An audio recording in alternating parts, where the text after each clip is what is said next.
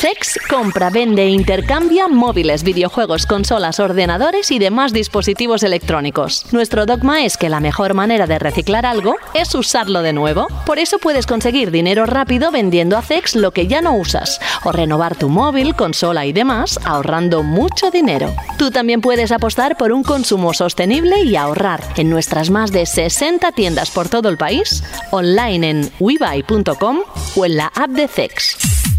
CEX patrocina Banda al Radio. Bienvenidos a Banda al Radio. Y ni más ni menos que el último programa del 2022. Y diréis, bueno, sí, que luego seguimos y continuamos, pero dadle la importancia que tiene. ¿eh? Es el último Banda al Radio de este año que ha sido muy agitado, que algunas de nuestras esperanzas han sido truncadas porque preveíamos que iba a ser tan bueno o mejor que el 2017. Luego vimos que las cosas se iban moviendo de sitio y todo lo contrario. Pero bueno, oye, eh, parece que el 2023 está ahí diciendo hola con la manita, os espero y ya veréis cómo vais a, a gozar todos aquellos que os gustan los videojuegos. Y precisamente hoy, en el último programa del año, el ejercicio que siempre hacemos es el de repasar aquellos juegos, aquellos Game of the Year, los juegos del año, que cada uno tendrá los suyos, pero que suelen coincidir unos cuantos, un alto porcentaje en esos 4, 5, 6 títulos que todos tenemos en la cabeza. Hoy vamos a hacerlo distinto. Sí, sí, sí, sí. Hoy vamos a hacer un formato que va a cambiar con respecto a otros años. Nosotros lo que hacíamos era cada uno comentaba un juego y bueno, pues decía un juego eh, X y el resto pues se sumaba y decía pues mira yo sí, yo no o simplemente pues eh, no decía nada, que había de todo.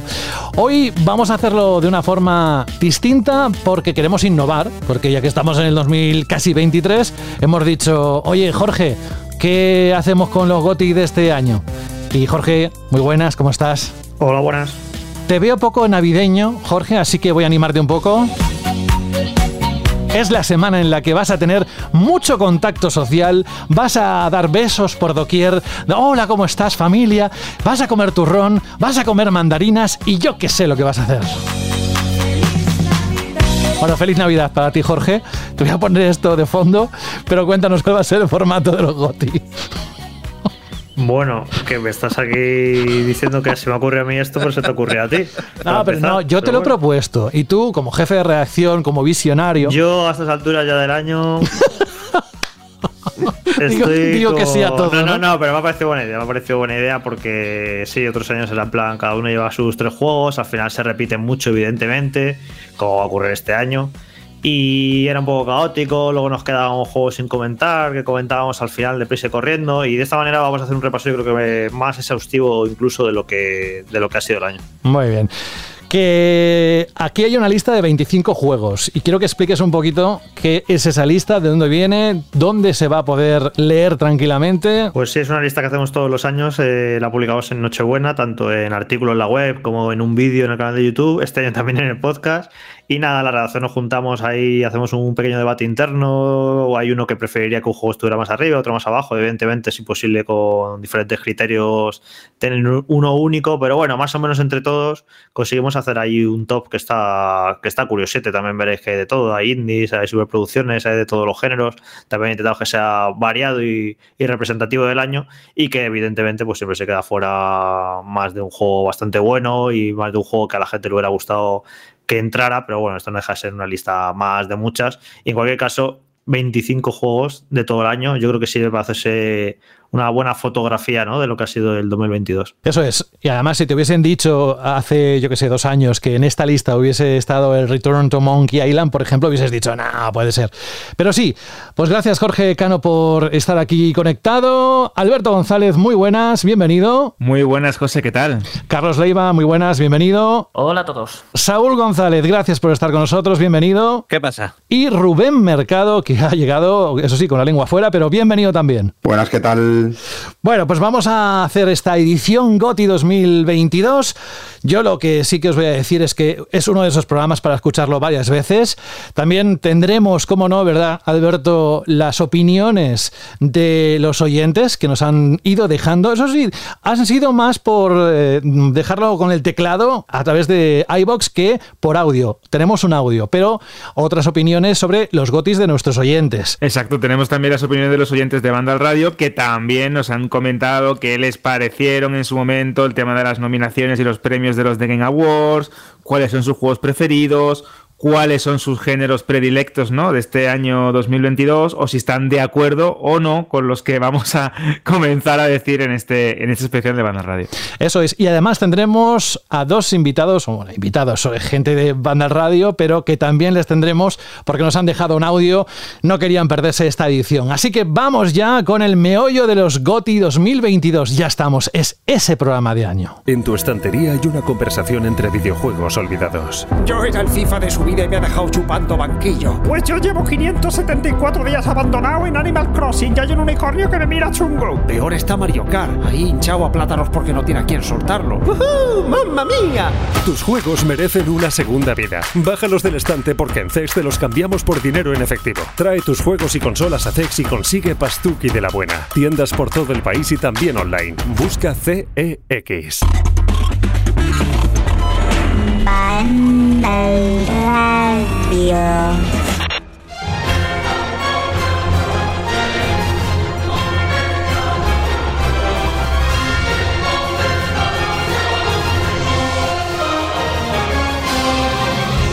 Y aquí está el primero de la lista. Mm, Se lanzó el 20 de octubre de este mismo año.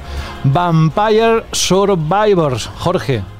Es el que encabeza la lista por detrás, porque iremos del 25 al número 1. Pues mira, eh, puedo hablar de este, porque hay muchos de este año que a lo mejor no puedo hablar de ellos, pero de este precisamente lo recuperé hace poquito, lo dije la semana pasada, que, que me lo bajé ahí, que está en Game Pass, y que me, me encantó, me parece un juego divertidísimo y te diría que incluso, no, a ver, no he jugado lo suficiente, pero te diría que incluso es de lo que más me ha gustado de este año, me ha parecido sorprendentemente fresquito, y la verdad, y siendo un concepto tan aparentemente simple, que por cierto, de los que estamos aquí, creo que Saúl ha probado la versión de móviles que acaba de salir Yo- y que es sí, gratuita. y a Alberto iPhone, también, por sí. ejemplo, sí. ¿Y qué, y qué tal está? Pues se juega muy bien, creo que es ideal porque han adaptado bastante bien el tema de tener que dirigir el personaje, ¿no? Con la con el, pu- el pulgar de tu con la yema del pulgar, ¿no? A través de la pantalla táctil y de hecho es un juego ideal porque como está diseñado de esa manera, que es un título de supervivencia minimalista eh, al exceso, podríamos decir incluso, y tiene ese tipo de toques bullet hell eh, con esas mecánicas en cierta manera también automáticas, para un juego de teléfonos móviles es ideal. Entonces tu partidita, aguantas unas cuantas rondas, que si te matan, pues tal. Yo creo que en teléfonos móviles, este juego, si ya de por sí era adictivo, tanto en Xbox Series como en, en One y en, y en PC, en terminales y dispositivos móviles, yo creo que es la, la locura absoluta. Es un título que a mí me ha encantado. Yo mm, lo comentaba con Saúl antes, lo pondría entre mis cinco, quizás mis cinco o tres juegos preferidos del año porque reúne muchas cosas que me gustan y está muy bien pensado y a veces es la muestra de que menos es más. Eh, yo, por ir, rápido y no entretenernos demasiado con tal, yo no estoy tan de acuerdo en móviles, Alberto. A mí me parece que hay un poco de latencia en el control y que hay veces que te tapas la pantalla y te perjudican la partida. Pero Vampire Survivors eh, para mí podría ser, eh, bueno, pues podría ser y es uno de mis tres juegos favoritos del año, sin duda. Le, le pega una viciada. Eh, lo, lo probé primero en la cuenta de un colega y desde que está en, en Game Pass le pega una viciada, pero increíble en PC. También lo he probado un poco en móviles y está bien como juego de móviles, pero cuando vienes del teclado o quizás del mando se notas esa diferencia en el control, pero vamos, es un juego que, que está en Game Pass. Yo animo a todo el mundo a que lo pruebe porque a largo plazo creo que la fórmula sí que se puede hacer un poco repetitiva, pero bueno, ese largo plazo pueden ser 20, 25 horas que mientras estás jugando y disfrutando como... un 20, cosaco. 25 horas has echado a esto, joder. Sí, sí, sí, sí, sí, tranquilamente. Sí, sí. Bueno, las partidas son, lar- son larguitas, ¿eh? Porque de los Sí, 10 minutos eh. o por ahí no bajan. No, y a- a- al principio, pero eh, a medida que vas comprando mejoras, vas desbloqueando niveles, los niveles principales los he desbloqueado todos y ya te tiras por cada partida 30 y pico minutos, 25, 30. A partir de 30 ya es muy, muy complicado. Que por Claro, cierto, Saúl, 30 por salió partida, sí. La, semana pasada ha salido un DLC. eh, no sé qué incluye, imagino que nuevos personajes, nuevos escenarios, nuevos enemigos. No sé muy bien cuánto vale también, pero me parece curioso, ¿no? Que, que hayan lanzado un DLC para un juego que era que es muy baratito y que ha sido muy exitoso. Y mira, han sido listos, han sacado, han sacado un contenido descargable. Sí, sí, no, desde luego. Es que es sencillo. Es como jugarte, eh, lo decías tú el fin de semana pasado, Jorge, o el programa pasado, pero es que es llegar y jugar como si estuvieras jugando un Super Mario de, de los de NES o tal. Llegas, te pones a jugar, te, te diviertes y, y ya. Y es simple y divertido. Y es que, Mira, que no hace falta más. Estaba comprobando, el juego cuesta 5 euros, ¿vale? Y el DLC que ha salido la semana pasada, eh, 2 euritos, que es un precio muy tentador, porque si al final al cabo es un juego que le has echado 20-30 horas, pues la verdad es que 2 dos, Ya dos ves. euros por tener más contenido, la verdad es que es un regalito. Nada, nada, sí. Que lo mejor de este juego es que me permite jugarlo mientras estamos en el podcast. Así que para mí eso es. Esa es muy buena. O para la Estoy gente. jugando ahora mismo aquí con- en el PC mientras hablo con vosotros y además como, eh, no sé, vas como con el cerebro apagado, o sea, va- vas jugando y te va funcionando el cerebro solo dentro del juego y te permite hablar y comentar tranquilamente. Eh, es- me viene perfecto para los podcasts, no os lo digo ni, ni un poquito en broma, ¿eh? Y debería haber más juegos que se jugaran solo con una mano, porque yo que sé, para el que quiere fumar, para el que te quiere tomar un cafelito, está, está bastante, ¿eh? Solo mover el muñeco. Bueno, vamos a movernos en la lista. Eh, vamos a parar luego en el 20 y os lo digo ya para que empecéis a pensar qué vais a decir. Pero me gustaría que cuando llegáramos al 20, nada, unos 30 segundos, un minuto, para que valoréis el año completo y así vamos complementando juegos y también valoraciones generales del 2022. Vamos con el puesto número 24. Se convirtió el gato en uno de los videojuegos del momento. Se lanzó el 19 de julio de este año, por supuesto, y la verdad es que la ciudad futurista, el robot que la acompaña, ¿cómo encontráis este juego como GOTI del año? Hemos visto que en los Game Awards ha salido nominado, pero para vosotros... Me empiezo yo, que es otro de los juegos que sí que puedo hablar de este año, porque a mí, me, a ver, eh, hay un problema con este juego, que se ha creado como una ola de haters, porque es cierto que no es para tanto, de hecho a Fran no le gustó mucho, que fue el que lo analizó, y es cierto que no a ninguno yo creo que nos ha parecido un juego sobresaliente y que se ha llevado pues dos premios Game Awards, que a mí me parece excesivo porque se llevó, si se ha llevado mejor indie y encima se lleva mejor debut indie, pues yo que sé, se puede haber repartido a otro juego, ¿no? Un, por ejemplo, Vampire Survivors o cualquier otro. Me parece excesivo y creo que se se ha creado un poco de animaversión por mucha gente a la que, que considera que no es para tanto Stray, pero es que, a ver, tampoco es que, pero tampoco podemos ir al extremo, es que no es un mal juego para nada. De hecho, a mí es de los juegos que más se disfruta este año. Me lo jugué de principio a fin, casi de tirón. Eh, fue muy agradable, creo que está muy bien diseñado, creo que tiene muy buenos gráficos.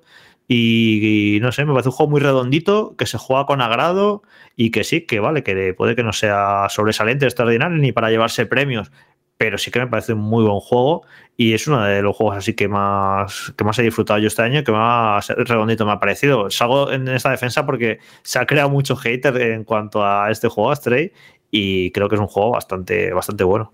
A mí, de hecho, Jorge, me gustó especialmente por, por lo que comentas. Es decir, eh, lo poquito que hace lo hace muy bien. Lo que presenta, creo que lo hace de, de, una manera que demuestra buen hacer y buen gusto, porque su historia es cierto que no es nada del otro mundo, pero está bastante bien contada y tiene sus momentos, ¿no? Eh, eh, eh, de narración bastante profunda en cuanto a descubrir qué ha sucedido ¿no? con la humanidad en ese escenario posapocalíptico lleno de robots, de infecciones, de basura. Tiene un mensaje también bastante bueno. Jugablemente es interesante. Tiene algún que otro acierto, en mi, en mi, en mi opinión, a nivel de diseño de juego, en cuanto a puzzles, en cuanto a eh, narrativa ambiental, si lo queremos llamar así. Creo que tiene algunos de los mejores diseños en cuanto a nivel audiovisual que he visto este año. Creo que eh, el juego de una manera u otra derrocha personalidad, eso creo que es, innegable. Y hay algunos de estos robots que vamos encontrando por el camino que tienen algo, ¿no? Y rebosan carisma. Y es cierto que, como bien comentas, ha sido un juego que pues, desde incluso desde su anuncio, ¿no? Que fue como bastante eh, abrazado por la comunidad. Luego el tema de los gatos. Hay gente que se llevó una pequeña decepción porque no creían que iba a ser jugablemente como acabó siendo. Otros pensaban que iba a ser de otra manera como que ha habido una serie de, narra de narrativas y de enfrentamientos y de polarización alrededor del videojuego que creo que le ha perjudicado al mismo tiempo que también lo han cumbrado, ¿no? Como también hemos visto en los recientes de Game Awards. Pero yo lo disfruté bastante, te, eh, lo estuve comentando incluso por, por, WhatsApp, que al principio pues no me, no me terminaba de entrar, luego una vez que eh, adoptas o te aferras, ¿no? Como cual gatete a su propuesta, acabas completamente enamorado del, del juego y en unas cuantas horas te lo puedes ventilar. Yo he disfrutado mucho de este juego, es uno de los títulos que más... Eh, he recomendado este año, tanto para gente que le gustan los videojuegos como que no, y creo que merece totalmente que esté en esta lista de los 25 mejores juegos del año. Pues mira, eh, vamos a pedirle a Rubén, porque en algunos juegos sí que puede aportarnos las ventas de una forma rápida, así que para este juego, Rubén, ¿cómo se ha vendido? Bueno, a veces yo doy la parte un poco como más real, ¿no? Dentro de lo que pasa en el mercado, si la gente lo quiere, es decir, se gasta su dinero para comprarlo, y en este caso Stray ha vendido 7.000 unidades, que yo creo que no está nada mal, 1.900 de PlayStation 4 y 5.100 de PlayStation 5, eh, con lo que, bueno, oye, yo creo que no son malas cifras para un juego tan peculiar como es ese Stray, vamos. Vamos al siguiente puesto. Recordad que estamos repasando los 25 juegos que para la redacción de Vandal son los GOTI. Alguno tendrá sus preferencias personales, pero luego lo encontraréis en un reportaje con sus vídeo análisis de los juegos, etc. Vamos al número 23. Una apuesta arriesgada Salió a principios de año, pero desde luego dejó un buen, muy buen sabor de boca, cogiendo la fórmula tradicional Pokémon y reconvirtiéndola en un juego de acción en tres dimensiones en grandes escenarios abiertos. Estoy hablando, por supuesto, de Leyendas Pokémon Arceus, que salió el 28 de enero de este año que ya estamos a punto de dejar. Pues a ver, eh, para mí este es el Pokémon bueno de este año, o sea, pero con diferencia. O sea, eh, yo con Escarlata y Púrpura me he llevado una pequeña ligera decepción. No me parece mal juego, pero me parece que. Mm, o sea, me parece un juego muy inferior a lo que propuso Arceus. Y este juego eh, es que, de entrada, es súper arriesgado dentro de lo que es la propia franquicia. Intenta innovar en un montón de, de aspectos eh, introduce novedades muy bien pensadas, tiene un buen diseño de juego, es súper adictivo tal y como lo han montado con el tema de mm, centrarlo en lo que es la captura de, Pokémon, las nuevas mecánicas, esa libertad que da, lo inmediato que es todo. Eh, y es eso, es un juego que me bebí. O sea, que sí, que gráficos de Nintendo 64, como decían por ahí, todo lo que queráis, pero que es un juego que te pones a jugarlo y engancha muchísimo y es de esos títulos que mm, al menos a mí era como que, joder, por esto me gustaba, por esto me gusta tanto Pokémon. Y, nada, la verdad que mm, yo he quedado muy, muy contento con, él. Le, he metido un montón de horas y, y espero que no se quede en un caso aislado y, e intenten, digamos, como esta nueva subserie dentro de la saga principal, la intenten explotar en el futuro porque tiene mucho potencial y, y la verdad es que está muy, muy, muy, muy, muy bien. ¿Y en ventas, Rubén? Bueno, pues si de Estrella hablábamos que un juego peculiar, 7.000 unidades estaba muy bien, aquí sería todo lo contrario. Estamos hablando sin duda de los títulos más importantes del año en cuanto a ventas, seguramente en una posición muchísimo más alta de lo que está en esta lista. Eh, además, fue durante muchos meses el juego más vendido en España, con 138.350 unidades en su primera semana y lleva 272.000 unidades eh, desde que se lanzó, con lo que estaríamos hablando de uno de los títulos más vendidos de este año y de los grandes éxitos de Nintendo, un poquito por debajo de su hermano mayor, entre comillas, de Escarlata y Violeta, que eh, lleva 311.000 unidades, eh, pero estamos hablando de uno de los grandes éxitos del 2022, sin duda alguna. Vamos al número 22 de los GOTI de nuestra lista y aquí aparece un juego que aprovecha espectacularmente el DualSense en PlayStation 5. Estamos hablando de toda una oda al mundo del motor y un completo homenaje a la historia de los coches.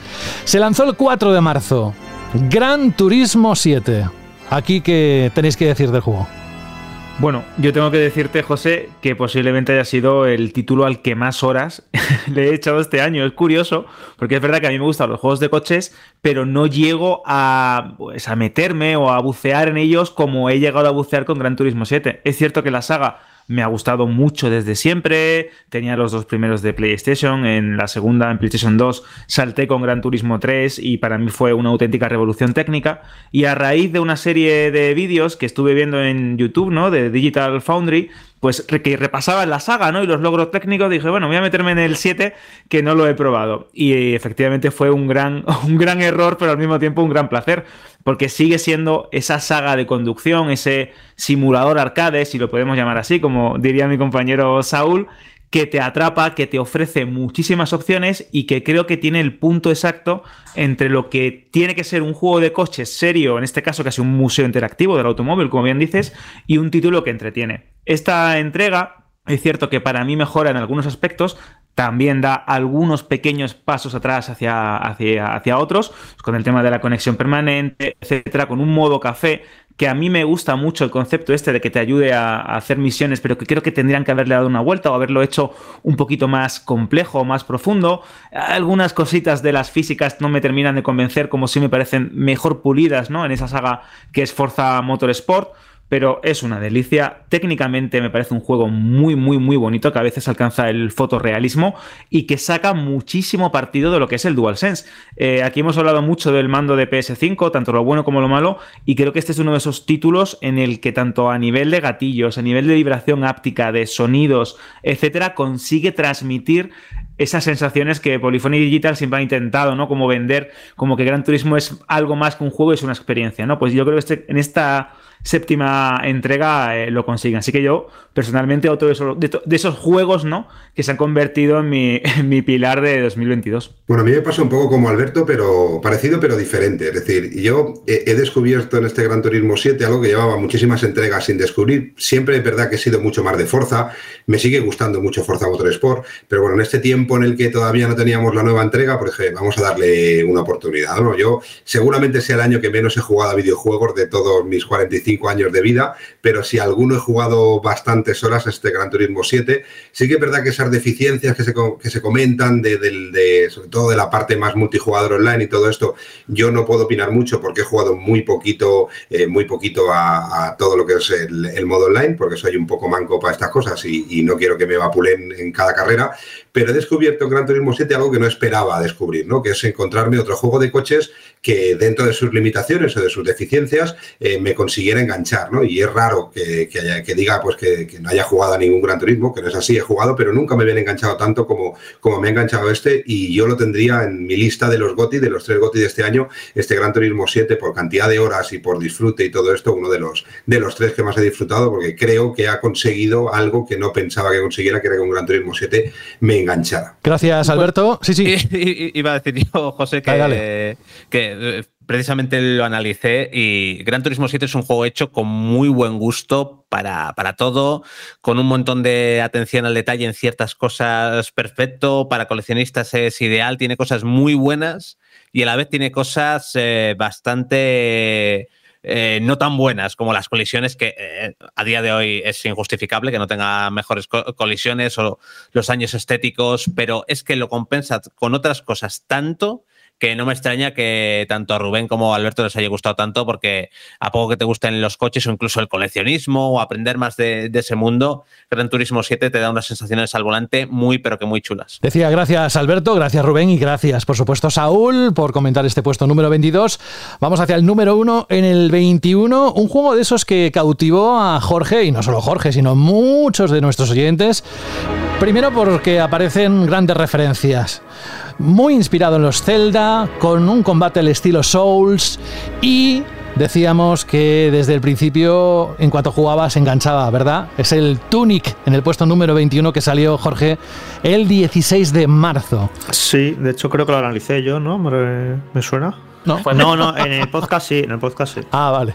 En la web no. Puede ser, me suena. Sí, sí, me sí, suena hacer el análisis, vamos. Sí, sí, sí y decir que me gustó que me gustó mucho y bueno también es uno de mis juegos ¿eh? que más he disfrutado este año a lo mejor sería en un top 5 quizá estaría y bueno ya, ya expliqué por qué me gustó mucho quiero saber qué le parece a Carlos que si Carlos sí que creo que no, no lo ha podido explicar por aquí pues Creo que lo hablamos por privado y el juego a mí me ha gustado mucho. De hecho, eh, le pasa un poco eso que siempre se comenta de que engaña mucho, lo ves y dices, oh, un nuevo Zelda. Y no, eh, tira mucho más por la parte de Souls que no sé yo hasta qué punto quizá le habría venido ser mejor un poquito más Zelda que Souls en algún que otro momento que tiene el juego, pero lo he disfrutado muchísimo, sobre todo por esa capaz, eh, ese diseño que tiene de no explicarte absolutamente nada y tener tú que ir a través de la, de, la exploración, eh, de la experimentación, jugando, usando la cabeza, fijándote en tu entorno y en todo, ir aprendiendo a jugar. O sea, un juego que ni siquiera te enseña cómo subir de nivel o cómo hacer cosas, ¿no? Tienes que ir encontrando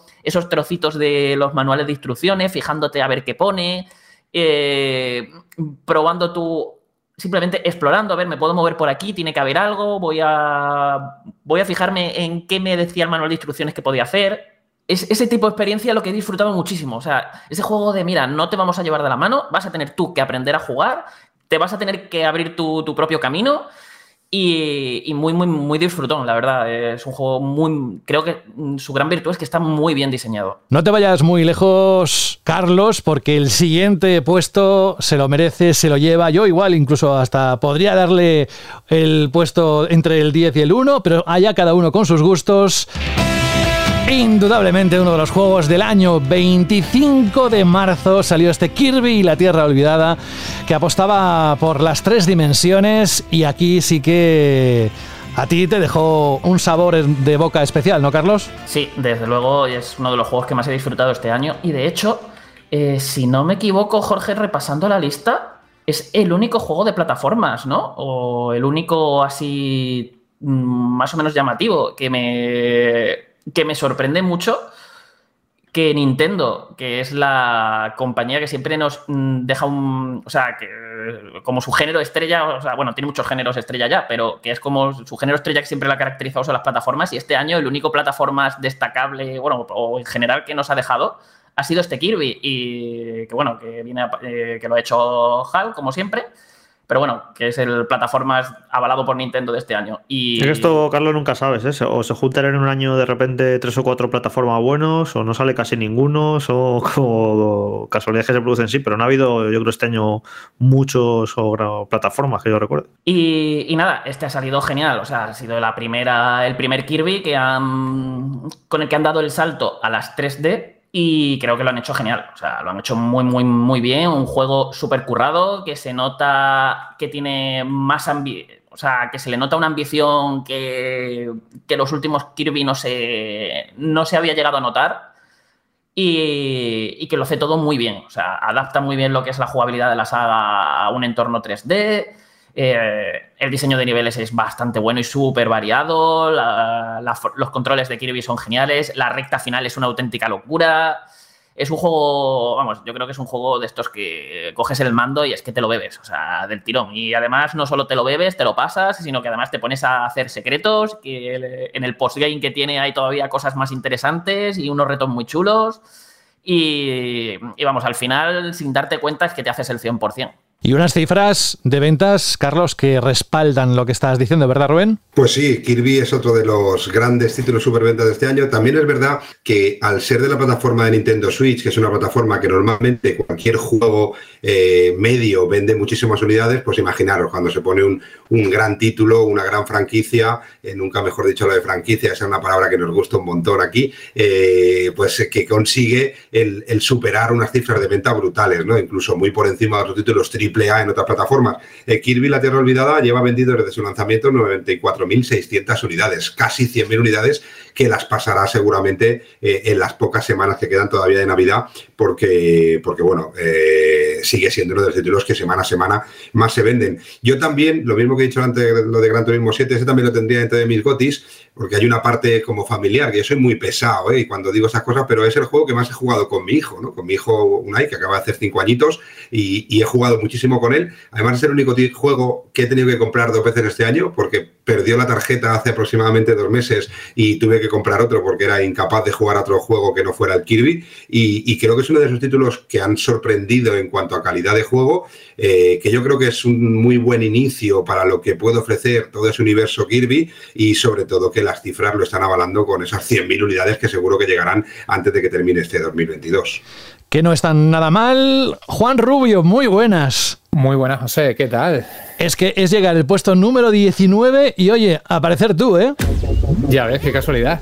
Una aventura de skate en perspectiva lateral. Salió además prontito este año, el 8 de febrero. Estoy hablando de Oli Oli World. Y antes de que des tus tres GOTI, que igual uno de ellos es este, ¿eh? pero Juan, que encantado de que hayas cumplido con tu promesa, de que hayas pasado por esta edición especial de los GOTI. Y dinos, eh, Oli Oli World, ¿qué sensaciones te dejó? Eh, pues mira, solo te voy a decir, José, que hice las impresiones, ¿vale? Nos mandó las impresiones del, del, juego, que estaba casi terminado, pero a nivel de contenido, ¿no? Le faltaba el parche de lanzamiento y eso. Y creo que es la primera vez que me paso un juego, eh, creo que me lo hice casi al 100% para las impresiones. Obviamente, luego las impresiones te hacen el loco, ¿no? Y dices, bueno, sí, los primeros dos mundos pintan bien, tal cual, a ver cómo está el resto del juego pero me gustó tantísimo que es que me lo hice casi al 100% eh, solo para las impresiones. Me enganchó desde el primer momento. Me parece un juego que estamos hablando justo ahora, Carlos comentaba, ¿no? Y, Jorge, que no hay muchos juegos de plataformas este año, o en la lista al menos, ¿no? Ninguno se ha, se ha terminado de colar. Y es un juego que me parece más juego de plataforma que, que juego de skate. Es un juego que a nivel jugable, el, el, el cuadrar los saltos, ¿no? Y pulsar el botón en el momento adecuado es la, la, base de la jugabilidad. El tema de los trucos, pues es importante porque tienes que hacer puntuaciones, tienes que hacer pues, tal truco, ¿no? Si quieres conseguir los requisitos de cada nivel. Pero eso, a nivel jugable, en esencia, es un plataforma. Simplemente que el, muñeco no, no, para, ¿no? Um, así que eso, sí, temática de skate, pero en esencia un juego de plataforma que ya os digo, me ha gustado muchísimo y que, bueno, a día de hoy, por supuesto, sigo recomendando como lo recomendé el, el día del lanzamiento. Pues ahí está, ocupando el puesto número 19 de nuestro ranking especial de Vandal y aquí en Vandal Radio. Y ahora, por supuesto, sé que tienes el tiempo limitado y te vamos a pedir que nos comentes brevemente tus GOTI de este 2022. ¿Cuáles han sido los juegos que han capturado toda tu atención? Pues sí, eh, que además estoy aquí en Huelva, estoy en casita, tengo muchos compromisos ¡Ole! sociales, pero un compromiso social, por supuesto, es pasar el último programa de radio con vosotros y, y quería conectarme aunque sea un ratito para la lista. ¡Mua! Guapo, José. eh, que, a ver, meto rápidamente el Vampire Survivors, que sé que, que, lo habéis comentado ya. No he escuchado que habéis dicho, pero bueno, simplemente para mí me parece un juego que capta esa esencia de los juegos clásicos, ¿no? En el que la jugabilidad es sencilla, más sencilla no puede ser, porque literalmente es mover el muñeco, pero que tiene muchísima profundidad. Y si haces como yo, eh, y un besito para Rubén que se me ha puesto celoso. Rubén, te quiero, guapo. Así me gusta, eh, así me gusta, que estaba poniéndome yo ahora muy así, muy triste. que sabes que yo tengo aquí amor para todos. Y cuando digo amor, digo eh, que dale, el, dale, el, dale. el, Vampire, el Vampire que um, es eso, que es un juego que yo me lo estoy jugando a ciegas, no estoy buscando en internet qué hay, no estoy jugando, ¿sabes? No, no, no, sé qué me voy a encontrar. Y es un juego que, un poco como el del Ring, me pasó también. Me, está sorprendiendo como un juego antiguo, un juego pre-internet, porque nunca sabes qué, te va a pasar, ¿no? Y bueno, sin, no sé, contar demasiado, ha evolucionado un arma, o wow, y ahora estas cartas que son, no sé qué, y me está sorprendiendo y eso, te, da es, esa emoción de descubrir cosas, por sencillas y simplonas que sean, que me daban los juegos antiguos, ¿no? En, en esa época tan mágica pre-internet, y hablas con gente y dice, no, pero cuando dice esto, dice, ah, pero que puedes hacer eso en el juego. Um, así que te digo, el Vampire Survivor me encantó. El segundo, por supuesto, meto el Olioli, que ya os, dicho, os he dicho porque me gustó tanto. Y luego, a riesgo de hacer un pequeño spoiler de la lista, el Pentiment me está encantando. Mm, ya dejaréis que profundicéis en él. Eh, y también el Immortality, porque eso, a día de hoy, ponerme un juego que no sepa por dónde va a salir. O sea, que bueno, estoy jugando al Immortality, ¿qué, qué estoy haciendo? Eh, también me sorprendió mucho. Sé que son cuatro, pero lo cuelo por ahí. Y ya luego, por supuesto, estoy haciendo un poco ese repaso de juegos pequeños o quizás ¿no? que, que, que, son más oscuros, entre comillas, aunque obviamente estos juegos que he dicho son súper conocidos, pero que no son el, el, Ring o el God of War, que, que, me han encantado, me han parecido juegazos y, por supuesto, siempre lo más alto de la lista. Pero bueno, para destacar un poquito esos títulos que, que pueden pasar más desapercibidos en esta época de, tanto GOTY AAA. Pues nada, Juan, oye, muchísimas gracias por dejarte caer en este último programa. Ya te digo que seguro que alguno más habrá para ti, para que puedas venir aquí a tu casa uh, en el 2023. Tan solo decirte que este año 2022 no solo es un año de gotis, sino que para ti a nivel personal ha sido un año muy importante en tu vida, así que lo celebramos, te deseamos todo lo mejor, ya lo hicimos en su día, y que una feliz Navidad, un fuerte abrazo de todo el equipo de Vandal, que es tu equipo y hasta el próximo año, Juan. Pero una cosita, dices lo de que ha sido muy importante por el tema de la boda y eso, por lo de Silent Hill, porque... Mm, bueno, yo me iba más por la parte de Silent Hill. No, hombre, Ah, ¿cómo va a ser vale, lo de- Silent Hill? con la boda, yo- hombre, con la boda. O sea, yo a, a día de hoy no sé ha sido más importante para mí este año. Anda ya, que- me espero que Kate no esté escuchando esto, vamos. Que no, si usted- ella lo sabe, ¿Sí? lo sabe. Yo se lo dije. Dije, bueno, si, si hoy entra aquí en, en la iglesia Masahiro Ito, que sepas que el anillo se lo lleva él. Pero mm, eso, eh, ella lo sabe. Eh, desde el primer momento dejemos claro cuáles son mis prioridades en esta vida, José. Madre mía. Eres un campeón, Juan. Eres un campeón. Yo ahora mismo ya estoy. Bueno, da igual. No, no quiero ni ponerme en tus. No, da igual. Oye, felicidades. Yo quiero una camiseta firmada por ti. ¿Vale? Yo te firmo lo que tú quieras. Em, Que buena salida, buena entrada de año y nos escuchamos dentro de muy poquito. Sé muy feliz, ¿vale? Igualmente, un abrazo a todo el mundo y Jorge, sigo esperando que ponga el- la, la foto del polvorón en Twitter para que se abra la veda, porque es que estoy esperando a que, a que abra la veda de los Ah, polvorones puedo, este año. hacer, puedo hacer retweet. de- Hasta que Jorge no tuitea el polvorón de limón, yo no. que no, o sea, no quiero lucrar a Elon Musk, así que no quiero tuitear. Es más todo entonces. Vale. Bueno, pues lo dicho, nos entretengo. Eh, muchísimas gracias por este año de podcast, que ya sabéis que yo os escucho ahí siempre cuando se va a correr. Y nada, que paséis muy buen año, tanto vosotros en la redacción como la gente que nos escucha. Y nada, en una semanita hablamos de nuevo. Venga, cuídate mucho. Un abrazo. Otro. Y nosotros vamos a hacer un pequeño alto en el camino porque sí, vamos a seguir con la lista. Lo hemos dejado en el 19, Oli Oli, pero muy rápidamente, casi os iba a decir de titular. Pero claro, estamos avanzando en juegos y lo vamos a seguir haciendo. Pero aquí Alberto, Carlos, Jorge, mm, Rubén y Saúl mm, no habéis compartido cuáles han sido las sensaciones en general de- del año 2022, si ha sido bueno o malo. Entonces, mm, ya os lo dije, os advertí que íbamos a parar un momentito, no va a ser mucho, no os voy a dejar que sea que os extendáis, pero Alberto, así de forma breve, el 2022 en cuanto a videojuegos, ¿cómo lo definirías a modo de titular? Pues creo que ha sido un año bastante completo. Es cierto que, como comentábamos, ¿no? A micro cerrado, mi compañero Saúl y yo, eh, le ha faltado un poco de lustre, ¿no? Un poco de empuje, y eso que tenemos un año, ¿no? Con juegos como Elden Ring, como eh, Horizon Forbidden West, como ese God of War Ragnarok, como A Plague Tale, que ahora hablaremos de él también. Pero le ha faltado algo, ¿no? Y creo que ese algo puede ser, como veremos el año que viene, títulos grandes como esa secuela de Breath of the Wild y creo que esa sería la sensación que he tenido este año, como que he disfrutado de unos juegos impresionantes, pero como que siempre quería algo más, me faltaba un puntito más, ¿no? Como, como jugador o con un nivel más y no ha terminado de llegar. Y aún así ha sido, como también he estado hablando antes, un año en el que he disfrutado de una gran variedad de videojuegos. He tocado casi todas las plataformas y he invertido muchísimas horas de mi ocio en, en videojuegos. Así que, en general, un año bastante satisfactorio, si no bien que no ha llegado a ser excelente. Saúl. Pues para mí ha sido un año. Para mí, de verdad, yo eh, últimamente estoy vinagre, sin más, un, buen año. Tampoco, yo creo que no va a ser un año que sea histórico, que vaya a pasar eh, igual que hemos tenido otros años eh, muy, muy buenos, 2020, 2008. Este, este no va a ser así, pero sí que ha sido un año variado, con cositas interesantes, como Elden Ring, con propuestas muy interesantes, como Pentiment a nivel indie. Bueno, Pentiment no es indie, pero es eh, dentro de, Pero es un equipo indie el que lo ha hecho al final, eh, o un equipo muy pequeño. Vampire Survivors, Stray, Gran Turismo 7. Hemos tenido ahí como un, como un equilibrio, como una amalgama de un poco de todo que está bastante bien, pero creo que el 2023 eh, va a ser un año mucho mejor y bueno, de hecho muchas de las cosas que van a salir en 2023 eh, estaban previstas para este año y se han ido dilatando pues por la situación que tenemos ahora de consolas y demás. Yo creo que seguimos en una especie de transición entre la antigua generación y la actual. Pero bueno, ha sido un año que cada uno ha tenido un buen juego o dos buenos juegos de su género y eso está bien. Carlos. Pues yo no voy a ser tan vinagre, yo es un año que he disfrutado muchísimo, han salido muchos juegos que me han gustado mucho, eh, siempre me he estado divirtiendo, han salido también muchas cositas que son muy de mi gusto, eso de que no va a ser un año histórico, un año en el que ha salido el Den Ring, para mí eso tiene que ser histórico porque ese juego ha hecho historia.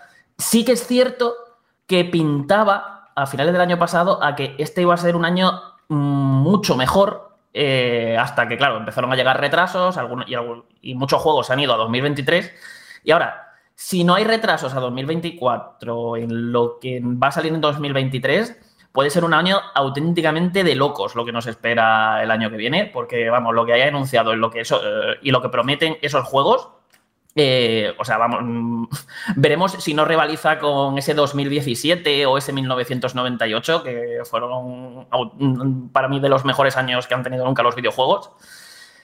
Eh, pero eso, en general, yo es un año que he disfrutado mucho. O sea, quizá mm, he tenido auténticas obras maestras como ese God of War, Xenoblade 3, el Elden Ring. He tenido también juegos quizás eh, no tan de ese nivel, de esa categoría, pero que aún así me parecen sobresalientes, como eh, mismamente el nuevo Mario Rabbids y varios más que han ido saliendo también ha sido muy variado, ha habido de todo tipo de géneros, todo tipo de propuestas, no sé, yo, yo me he quedado contento con este año, o sea, ha sido un año que, que, me lo he pasado muy bien y al final es lo que cuenta, ¿no? Que para eso jugamos, no... Incluso de hecho, para mí, lo más importante de este año ha sido que Sonic ha vuelto al buen camino. Por fin, tras muchos años, nos ha dejado un gran juego. Bueno, un gran juego tampoco, pero un muy buen juego, muy competente. Y eso para mí, vamos, es algo que me ha llegado al alma. Gracias, Carlos. Rubén. Bueno, yo creo que es, eh, no hay que decir que haya sido un mal año, yo creo que habría que dividirlo en dos partes, como una parte en el que yo creo que sí que ha sido un muy buen año, tanto en número de grandes juegos, número de grandes títulos como en ventas, que es esa parte de Nintendo Switch, que está como, como muy estable dentro de lo que serán pues grandes lanzamientos cada año, que aunque parezca que no, pues nos hemos acostumbrado, pero oye, cada año siempre tenemos tres, cuatro, cinco títulos muy, muy potentes eh, y muy específicos de Nintendo Switch.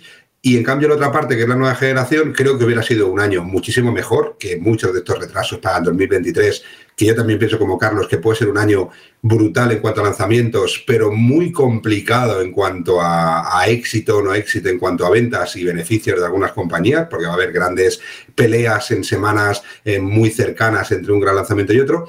Pero creo que la nueva generación este año se ha quedado como un poquito a medias, ¿no? Eh, eh, una nueva generación que que ha tenido más noticias, dónde encontrar una consola, cuándo reservar una consola, cómo son los Monster Packs, la guerra de las consolas, todo esto que yo creo que le ha quitado protagonismo a, muchos títulos que han salido, que son potentes, que en cuanto a ventas pues lo han sufrido también, el que no haya tantas consolas. Yo no creo que, que 2022 sea un mal año, yo creo que es un muy buen año, como dice Carlos, solo por el hecho de tener Elden Ring este año, solo por el hecho de tener eh, God of War Ragnarok, eh, Pokémon Arceus, el Pokémon Escarlata y Violeta, el Mario Rabbids, como grandes títulos, eh, yo creo que no se puede decir que es un mal año, ni mucho menos, eh, pero sí que creo que esa eh, situación de escasez de consolas de nueva generación ha hecho pues que sea un poquito menos potente de lo que podría haber sido y seguramente con algún lanzamiento importante que se ha pasado en 2023 que podríamos haberlo tenido este año. Yo de, le pondría una puntuación de un 7 o de un 8, eh, esperando a que ese 2023 realmente sea de esos años que dice Saúl, que lo marca en su calendario como años realmente locos, ¿no? Al final también que un año sea bueno o sea malo depende mucho de tu gusto de juegos. Por ejemplo, ya lo hemos visto aquí, para Saúl ha sido un año, bueno, regulerillo tirando alto, en cambio para Carlos ha sido un año cojonudo, ¿no? Por, por, por, esa cantidad de títulos que, que le cuadran mucho con su forma de jugar. Seguramente el año que viene también habrán ese tipo de juegos, pero hay gente pues que, bueno, pues que depende del lanzamiento que haya salido ese año, que le guste más o menos, pues dice que es un año de éxitos o no. En cuanto a ventas, no va a ser un mal año, seguramente va a ser un año muy parecido al año anterior en la venta de software y algo más bajo en la venta de hardware, porque tanto PlayStation 5 como Xbox han tenido menos consolas este año que el año anterior, aunque parezca mentira, es así, algo se normalizará a mediados de enero, seguramente más al principio de enero que a mediados finales de enero, y con el Nintendo Switch, que también ha vendido menos máquinas que el año pasado, porque también ha traído menos máquinas que el año pasado, ¿no? Con lo que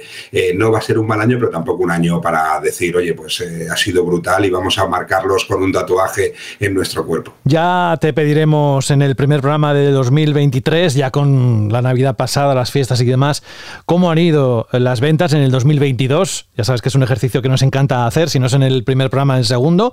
Pero gracias, Rubén. Eh, Jorge. Bueno, esto lo dije yo en el programa del año pasado y lo puedo volver a repetir, que yo creo que a estas alturas de la industria es prácticamente imposible que haya un mal año de videojuegos. Se produce tanto, se lanzan tantos títulos a lo largo del año que es imposible que no haya 20, 30, 40 o incluso 50 buenos juegos, claro que los hay.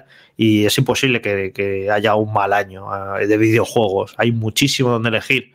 Entonces, pues evidentemente, objetivamente, es un buen año, claro que ha sido un buen año, igual que fue el año pasado, más allá de que se haya retrasado tal o cual juego eh, y simplemente repasando esta lista de 25 y los que se quedan fuera, que se quedarían otros 25 fuera, pues claro que es un buen año, hay un montonazo de buenos juegos, de grandes juegos para jugar y disfrutar. En lo personal, eh, a mí ha habido muy pocos juegos que me hayan estimulado, que me haya apetecido jugar, porque muchísimo, por ejemplo, la mitad de esta lista, la estaba repasando ahora, ¿eh? son todos secuelas o, entre, nuevas entregas de franquicias ya conocidas. Entonces, a mí ya jugar a la enésima secuela de tal saga o a otro roguelike o otro más de lo mismo, ya a mí a estas alturas de la vida me estoy haciendo mayor y no me estimula, me, no, me, pues sé que me podrían entretener, sé que me podrían gustar, pero no sé, prefiero hacer otras cosas con mi tiempo, entonces ya me estoy volviendo muy selectivo a lo que juego y tiene que ser juegos que por algún motivo me estimule, me ofrezcan algo nuevo, algo fresco o algo muy, muy, muy bien hecho, aunque no sea nuevo, ¿no? Como, yo que sé, Elden Ring no hace nada nuevo, efectivamente, pero lo que hace lo hace muy bien. Entonces, para mí, en lo personal, ha habido, no ha habido muchos juegos que me hayan impulsado a jugarlos y que me hayan motivado. Y bueno, pues para mí no ha sido un gran año, eh, pero por eso, porque ya me estoy volviendo muy, muy morro fino, muy selectivo con lo que juego. Tiene que ser juegos que merezcan la pena mi tiempo y que me ofrezcan algo, ya te digo, por original o por ser muy, muy, muy bueno. Y para mí este año, pues he jugado poco, ya te digo. El otro día salió el resumen este de, de las horas de, de PlayStation y me partí de risa por lo poco que he jugado, porque se pues, y no es que me hayan dejado de gustar los videojuegos, simplemente que, que me he vuelto más selectivo, la verdad. Y creo que hay pocas ideas originales, pocos juegos que te sorprendan técnicamente, porque todavía no se están haciendo juegos pensados para la nueva, las nuevas consolas. Vamos a seguir llamándole nuevas consolas dentro de cuatro años, pero bueno, las actuales consolas, ¿no? Eh, no, no hay cosas que, digas, "Wow, esto es que sorprendente, qué fresco, que hay muy poquitas cosas así. De hecho, ya hemos comentado algunas en la lista, que un Vampire Survivor me parece algo fresquito, el Stray dentro de lo que cabe, pues bueno, es algo diferente, el Tuning me pareció, me pareció así algo también fresquito. Ha habido cosas, ¿no? Siempre, además, casi siempre, efectivamente, tienes que irte a lo indie, ¿no? Para, para encontrarlas. Pero así haciendo balance en general, pues eso, eh, no sé. eh, a mí no, no ha sido un año que me haya, haya habido muchos juegos que me, que me hayan picado el gusanillo para jugar. Pero esto simplemente es algo personal, ¿eh? Porque ya te digo que me, que he vuelto muy exigente. Pero en líneas generales y de manera objetiva, evidentemente, claro que ha sido un buen año. Gracias, Jorge. Gracias a todos. Antes de seguir con la lista, como se tiene que marchar ya, Saúl, cuéntanos los GOTI que tú has elegido, que si te hubieses quedado lo hubieses dicho durante la lista, pero no va a poder ser, así que ¿cuáles has elegido tú? Bueno, a ver, el primero ya lo dije, que es el Vampire Survivors. Estaba entre la Plague Tale Requiem o el Vampire Survivors, pero llevo tal viciada estos últimos días que, tiene que ser el Vampire Survivors, por- porque cuando te pilla un juego así eh, es por algo. Luego, en segundo lugar, yo metería a Pentiment, ese jueguito de Obsidian, desarrollado por un estudio muy pequeño dentro de Obsidian, una aventura conversacional con toques de rol que está muy interesante y que sabía que le iba a encantar a Juan y que a mí me, encan- me encantó cuando, cuando lo jugué. Y para mí el juego del año es Elden Ring sin, vamos, sin lugar a dudas. Como luego vais a hablar mucho del juego y sobre todo Carlos, que es el que más entiende la fórmula Souls, no voy a extenderme mucho, pero Elden Ring para mí ha sido el mejor juego de 2022, pero vamos, sin duda alguna. Tranquilo que no me voy a enrollar tanto, que yo, ya, que yo ya hablé mucho del Elden Ring en su día. Iba a decir que igual no está en la lista. Eh, Has dado por supuesto que está en la lista, igual no está en la lista. ¿Te imaginas que no estuviera en la lista? Nos echan abajo el podcast. bueno, Saúl, oye. Vamos a ver si he hecho spoiler, pero, pero nadie sabe la posición. No, no, eso es verdad. Y ahí está eh, la gracia del asunto. Que Saúl González, que muchísimas gracias por todo este año. Un abrazo muy fuerte. Pasa unas buenas navidades con tu familia. Nos escuchamos a la vuelta. Buena salida, buena entrada de 2022 a 2023. Y un abrazo fuerte de parte de todo el equipo. ¿Vale? Nada igual. Venga, chicos, chao, chao, chao. Feliz Navidad. Adiós. Al caer la noche se escuchan las almas en pena de la electrónica que ya no usas. Véndeme o te robaré el wifi. Pasa de ese móvil y véndeme a mí que soy una tablet y la tengo más grande. La pantalla mente sucia. Mejor a mí que soy una consola y parada se me va la perola. Trae tus aparatos electrónicos a CEX y te daremos dinero en efectivo. Da una segunda vida a tus consolas, juegos móviles, tablets, ordenadores, películas y mucho más. Lleva tu electrónica a CEX y consigue Pastuki de la buena. Tiendas por todo el país y también online. Busca CEX.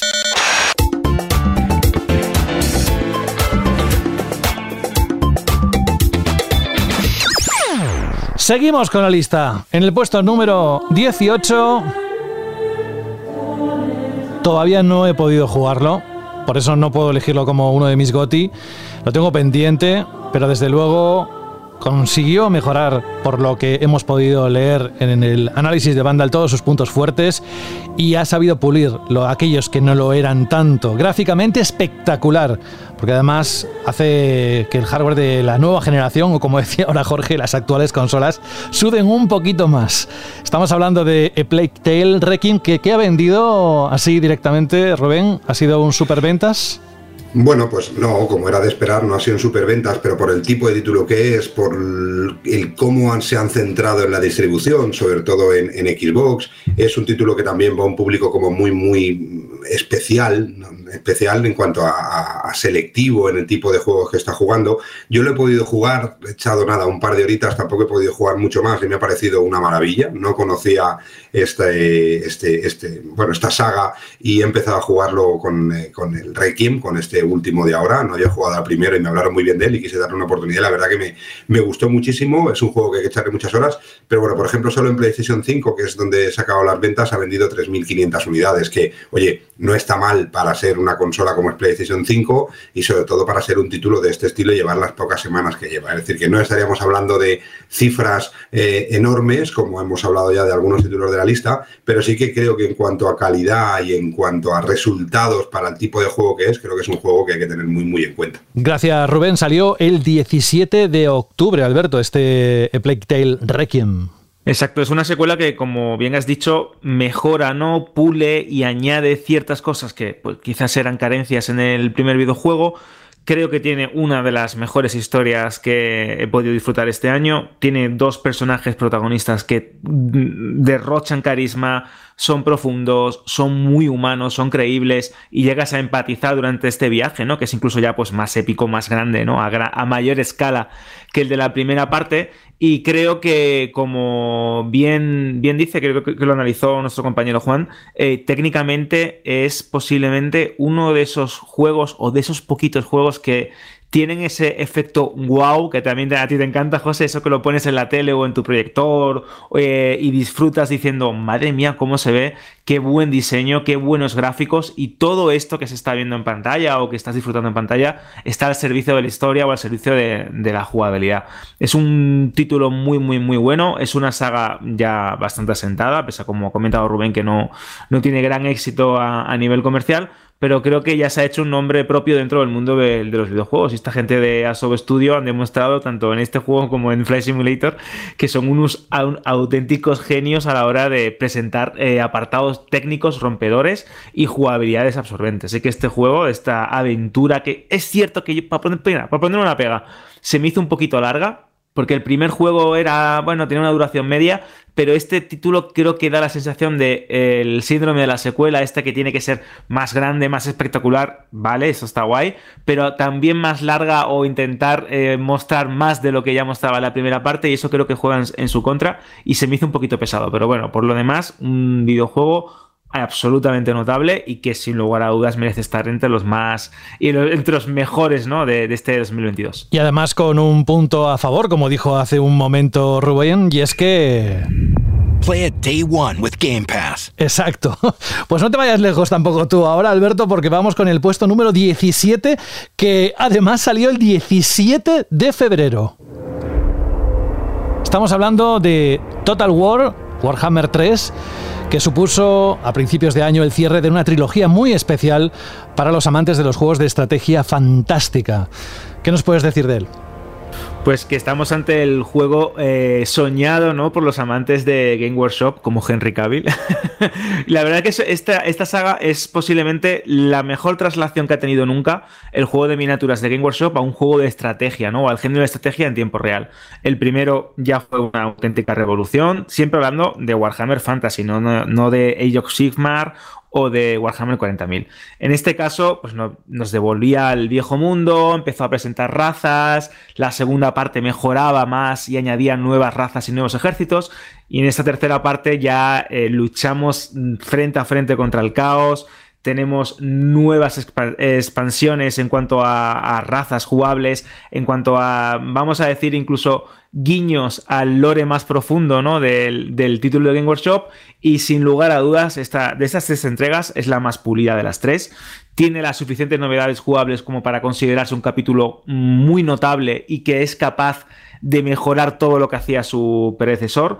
Y al fin y al cabo, mm, ¿qué te voy a decir, José? Si te gusta pintar las miniaturas de Game Workshop, si conoces Warhammer, te encanta tu- su historia ¿no? y su lore, este juego es realmente alucinante. Es como ver eh, movimiento, ver con vida todos esos, eh, todas esas unidades, facciones, monstruos, criaturas o incluso escenarios que has leído en novelas o que has visto en, los, en las escenografías de la White Dwarf, ¿no? de la revista oficial de Game Workshop. Es una auténtica locura que encima tiene una campaña es de las que te atrapan y no te sueltan hasta el final. Es un, es un grandioso juego, ideal para los fanáticos de Warhammer y sobre todo para los aficionados a los juegos de estrategia en general. Creative Assembly en este, en este apartado, ¿no? en este género, tiene una experiencia que se nota que yo creo que a cada paso que dan, cuando van sacando nuevas entregas de la saga Total War. Y si te gusta pintar con chorro de tinta, tuviste que esperar hasta el 9 de septiembre, que fue cuando se lanzó Splatoon 3 a nivel de ventas. Funcionó muy bien, ahora nos lo va a contar Rubén, pero antes el que hizo el análisis de Splatoon 3 es Carlos. ¿Qué vas a decir de un juego así, verdad? Además que es que ha tenido una acogida público como no podíamos esperar de otra forma, Carlos. Pues a ver, es un juego divertidísimo que realmente pilla lo que es la base, la fórmula de Splatoon de los juegos anteriores y es un más de lo mismo, completamente de manual, pero que mejora y pule todavía más si cabe esa fórmula y el resultado que te queda es un juego que es un vicio, es partida tras partida, un gameplay hiper bien diseñado, muy divertido, con, que parece simple pero tiene una profundidad enorme, muy accesible también, por lo que eh, cualquier jugador, incluso al- a aquellos que no se le dan bien esto de los shooters online, lo va a disfrutar porque va a poder sentirse útil. A lo, mejor no va, no va a matar mucho, pero puede estar colaborando con el equipo, pintando el escenario o cumpliendo otros objetivos que pueda haber según el modo de juego en el que juegue. Y además tiene la mejor campaña, con diferencia, que ha tenido la, la saga. Es un modo historia muy divertido, muy completo, con un montón de niveles, desafíos, eh, muy variados. Y vamos, al final lo que te queda es un juegazo. O sea, es un. Yo pensaba, o sea, cuando me tocó analizarlo, lo afronté con un poquito como de pereza de uff, más de lo mismo, más Splatoon, que llevo aquí años jugando a Splatoon, venga, otra vez más de lo mismo. Y fue coger el mando y decir, ostras, como- me acaba de recordar en menos, en- antes de que terminara una sola partida, lo divertidísima que es esta saga y, y que no, no pasan los años. O sea, es que te pones, al- te pones a jugar y sigue viciando como, como la primera vez que pudiste probar la serie en Wii U o en Switch con el 2. Imbatible en cuanto a ventas en Japón y aquí en España, Rubén. Bueno, pues eh, esto es un poquito la excepción que confirma la regla. Estoy de acuerdo al 100% con todo lo que dice Carlos. Me parece que en cuanto a calidad, en cuanto a mejoras, a pesar de ser muy continuista, creo que, que- que, vamos, no se puede discutir para nada. Pero sí que es de aquellos títulos que a lo mejor yo esperaba que funcionara mejor, ¿no? Sobre todo teniendo el recuerdo de Splatoon 2, en el que, por ejemplo, lleva vendido desde su lanzamiento, así que, verdad, hace ya bastantes años, pues cerca de 270.000 unidades. Y cuando miramos las cifras de Splatoon 3, la verdad es que son, son unas cifras brutales, ¿eh? Estamos hablando de, de- de- casi 50.000 unidades, ¿eh? 46.000 unidades lo que ya ha vendido, pero, pero sí que es verdad que, posiblemente yo esperaba ver una cifra algo superior, ¿no? Viendo esos Kirby, esos 95.000 Kirby's o esos 272.000 Pokémon Leyendas Arceus o 311.000 el Pokémon o algunos títulos que también vamos a ver más adelante dentro de esta lista, que seguro que alguna habrá, habrá, habrá de, de Nintendo Switch. Eh, creo que el título no ha explotado o no ha vendido tan bien como a lo mejor se esperaba y más viendo las ventas de dos territorios, con lo que alguna excepción tiene, ¿no? Ahí estaba entonces en el puesto número 16 Splatoon 3 y en el número 15 en este juego que salió el 16 de junio, las cartas son armas, pistolas, escopetas, metralletas y podemos usarlas para disparar o bien descartarlas para activar su habilidad secundaria, siempre relacionada con el plataformeo.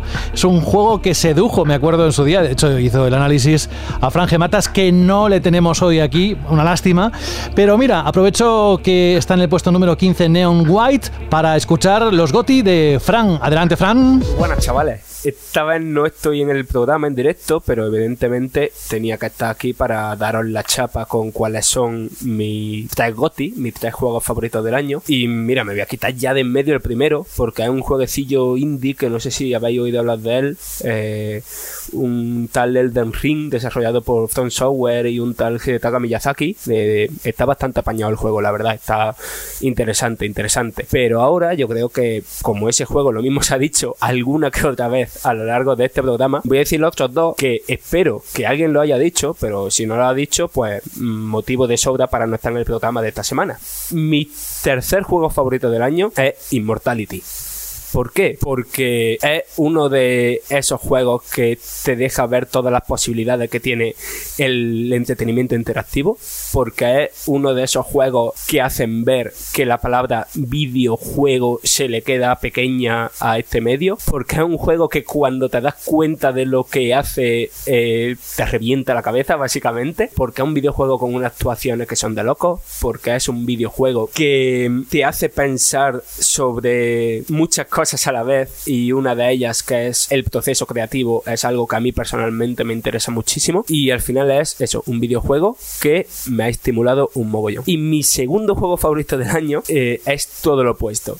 Es Neon White, es un juego que mm, tiene toda la esencia de los juegos arcade, de esos juegos de fases chiquititas, fases de repetir una y otra vez, de fases de mm, intentar mejorar tus tiempos, competir con tus colegas y eso metido en un shooter que combina plataformeo, que combina estrategia o al menos la estrategia que tú te tienes que hacer en la cabeza y en tomar decisiones en momentos que se pasan en muy pocos segundos. Y básicamente es un juego que a la vez eso, frenético, estratégico y muy muy muy estimulante. Y en el que también pues que esté aquí en, entre mis juegos favoritos, pues también tiene que ver bastante el tema de que tenga una parte visual novel en el que todo el mundo está muy horny. Pues entonces, evidentemente, pues iba a estar en mi lista. Y nada, que eso es todo, que espero que los juegos que hayáis elegido, pues como GOTY sean los que a mí me gustan, porque si no estarán mal. Y que nada, que lo paséis muy guay, que felices fiestas y a jugar mucho y a leer mucho. Lo mismo para ti, Fran. Muchísimas gracias y felices fiestas. Gracias por hacer el esfuerzo de estar aquí. Sabíamos que iba a ser el Neon White, pero queríamos mantener el misterio hasta el final. Ahora, Carlos, nos vamos al número 14. Lanzado el 28 de abril y que se llama Rogue Legacy 2 mantiene esa esencia jugable que nos encandiló de su predecesor. Pero ¿qué más encontraste en este juego?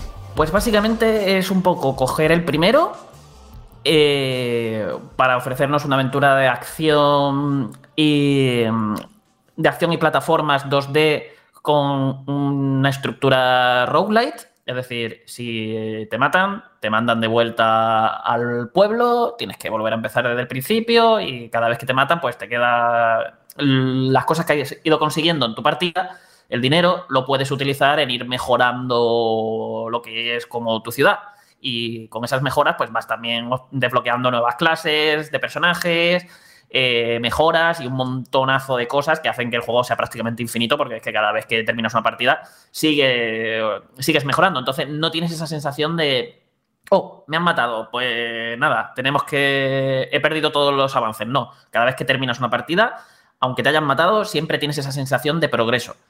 Y yo creo que la gran clave de, de esta secuela es que apuesta mucho más por la vertiente Metroidvania que ya tenía el primero, pero aquí es todavía mucho más acusada. Entonces eh, vas avanzando por los escenarios, eh, desbloqueando nuevas zonas y demás, a medida no solo que te vas cargando a los jefes, sino que muchas veces para llegar a ellos primero tienes que ir consiguiendo habilidades. Esas habilidades eh, se quedan permanentemente por lo que cuando tú te mueres, si has conseguido alguna de estas habilidades especiales, eh, como puede ser a lo mejor, por poner un ejemplo así aleatorio, que no tienes por qué ser necesariamente del juego, un doble salto de toda la vida, pues eso te lo quedas para siempre. Todas tus siguientes partidas siempre vas a tener el doble salto desde el principio. Entonces eso ya te va permitiendo acceder a nuevos lugares en zonas que a lo mejor ya habías explorado, aunque el castillo siempre se genera aleatoriamente, a menos que uses una cosa para fijar el diseño del castillo.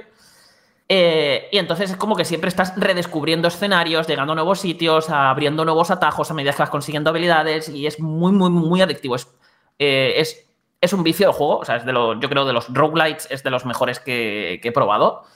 Eh, y, lo- y la verdad es que lo disfruté muchísimo. Además, ya digo, tiene un montón de cositas más para hacer que las siguientes partidas puedan ser como un poquito más al grano. Rollo ir desbloqueando teletransportes para ir directamente hasta zonas que ya hayas visitado.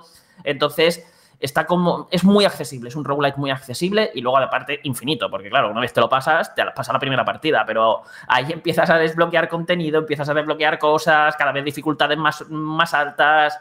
Es un juego de que si quieres no se acaba nunca. Gracias, Carlos. Vamos a recordar un momento en el que estábamos, yo creo que ya por esas fechas, el 16 de junio, ya estábamos sudando la gota gorda y ni se nos pasaba por la cabeza el verano tan tórrido que íbamos a pasar en los siguientes meses. Pero ese día, 16 de junio, se puso a la venta esto. Un título que tiene todo lo que podríamos pedirle tanto como fans de las Tortugas Ninja en particular como de los beat 'em up en general. Teenage Mutant Ninja Turtles Shredder's Revenge. La mejor versión imaginable del retorno de las Tortugas Ninja al videojuego. ¿Qué os parece en este puesto? 13. A mí este me encantó. Eh, me gusta de toda la vida los beaten up, desde los 90 es un género que me ha gustado mucho y han salido muchos beaten up por suerte en los últimos años. Pero este es de los que para mí, de los más acertados, porque te pones a jugar y se controla tan bien y te sale todo y es tan divertido y espectacular y luego visualmente el pixel art que tiene es precioso. No sé, es un, si te gustan los, los beaten up, eh, clásicos, te pones a jugar a esto y es que disfrutas como un enano, la verdad. Es divertidísimo todo el rato, es precioso. Y no sé, yo de estos juegos que, que se disfruta con una sonrisa, en plan, que, juego más disfruto, más, más agradable, eh, que bien se controla, que, que espectacular. O sea, me, me- me parece un, un encanto de juego y de los mejores beat'em up que hemos jugado en los últimos años. Pues este ha pasado algo mm, bastante extraño cuando he mirado ventas, ¿no? Eh, primero porque eh, habrá que entender el porqué, ¿no? Porque sí que es un juego, por ejemplo, que Nintendo Switch ha vendido solo 384 unidades, que son muy, muy pocas. Me parece una cantidad muy, muy pequeña, ¿no? Eh, he llegado a pensar que hasta los datos no son correctos, a ver si hay alguna cosa, ¿no? Incluso eh, miré que una semana, eh, una semana después salió The Night Mutant Ninjas de Komagunga Collection, que, que lo he distribuido por Konami, y que había vendido 5.846 unidades, es decir, 5.900 unidades, con lo que yo creo, y gracias a este repaso que le he hecho, tendré que revisar un poco qué ha podido pasar con este The Night Mutant Ninja Porque yo pienso como, como Jorge, para mí fue un soplo de, de- aire antiguo, ¿eh? me di cuenta de lo mayorcito que estoy, porque este juego me gasté mucha pasta en la recreativa, eh, cuando todavía se jugaba en pesetas y tal, y, y lo pillé con muchas ganas y me pareció que es de los mejores que se han hecho para, para consola portátil. Además es una consola eh, ideal de esa Nintendo Switch por la cantidad de consolas, por el público, por todo. Y voy a revisar esa cifra porque me parecen muy, muy pocas unidades que, que- que es un juego como este no haya llegado a las 400 unidades en, en las 16 semanas que lleva en el mercado. Con- Es rarísimo. me ha ¿eh, sorprendido. Muy, muy Sí, raro, sí, muy pero, raro, muy pero he raro. estado mirando diferentes informes y diferentes informaciones que, que tenía y tal, y, y algo raro pasa, ¿no? Sí que es verdad que el distribuidor eh, no es un distribuidor que esté en todos los clientes y a veces depende del distribuidor, pero sí que ha tenido otros títulos como Alex Kidd y muchos otros que, que sí que han vendido muy bien y me parece extraño y este me lo ha apuntado como, oye, algo raro ha pasado aquí, algo Es que raro aparte me que- falla en ese archivo, ¿no? Que hay un montón de indies publicados en físico en Switch que han vendido, pero estupendamente. ¿eh? Hay Sí, un sí, montonazo sí, de no, no. ejemplos, entonces por eso es raro. por eso es Es, raro. es extraño, pero, pero bueno, me lo he apuntado aquí con mi, con mi rotulador fósforo verde, porque yo sigo siendo analógico y sigo yendo con papel, para ver y analizar un poco dónde está el error, ¿no? Dónde está el error de esas informaciones o del archivo que tengo yo, ese archivo secreto que dicen que tengo, porque no me cuadra para nada el que este título, ese titulazo, porque yo creo que es un titulazo in- imprescindible para todos los que tengan más de 20 años y tengan un Nintendo Switch, yo creo que hay que tenerlo sí o sí, y un juego para esa gente que no ha conocido el arcade o que a lo mejor no ha conocido tanto las tortugas ninjas, aunque no fuera de Tortugas Ninjas, creo que es un beat'em up genial para tener y para disfrutar, ¿no? Con lo que me lo he apuntado para revisar y si veo algún error o veo alguna cosa que no salga de esta duda, pues en próximos programas o incluso mientras demos el programa que sigo indagando, eh, recopilo y, y rectifico. Ahí está, Rubén Investigador. pues no nos alejamos mucho del beaten up, porque además eh, con ingredientes de rock like, porque el 8 de febrero, la verdad es que tuvimos un mes de febrero excelente, evidentemente con Elden Ring, pero también gracias a este juego, entre otros. Un imprescindible ya para muchos de los amantes de las peleas. Sifu. La verdad es que este eh, se sigue editando en otros formatos, eh, primero digital, luego físico, ediciones especiales. Ha cautivado Jorge a mucha gente y la verdad es que hay que tenerlo en cuenta, puesto número 12 y muy bien merecido. ¿eh? Este a Carlos creo que le gustó especialmente. A mí me rompió las manos. eh, tengo manos de, de- de abuelo, tengo artritis, lo que sea, y con el mando de Play 5, te lo juro, me ponía a jugar y a los 20 minutos tenía que dejarlo porque me empezaban a doler los dedos.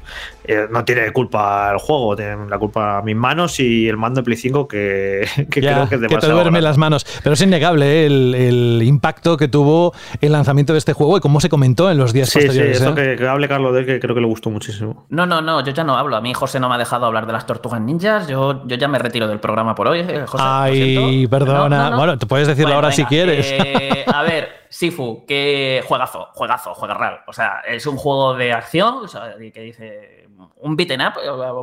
Hablando de beaten up, solamente que este es 3D eh, y con un diseño de juego muchísimo más actual, en el que y además bastante original porque tiene eh, su peculiaridad es que a medida que avanzas y te matan, tu personaje va envejeciendo.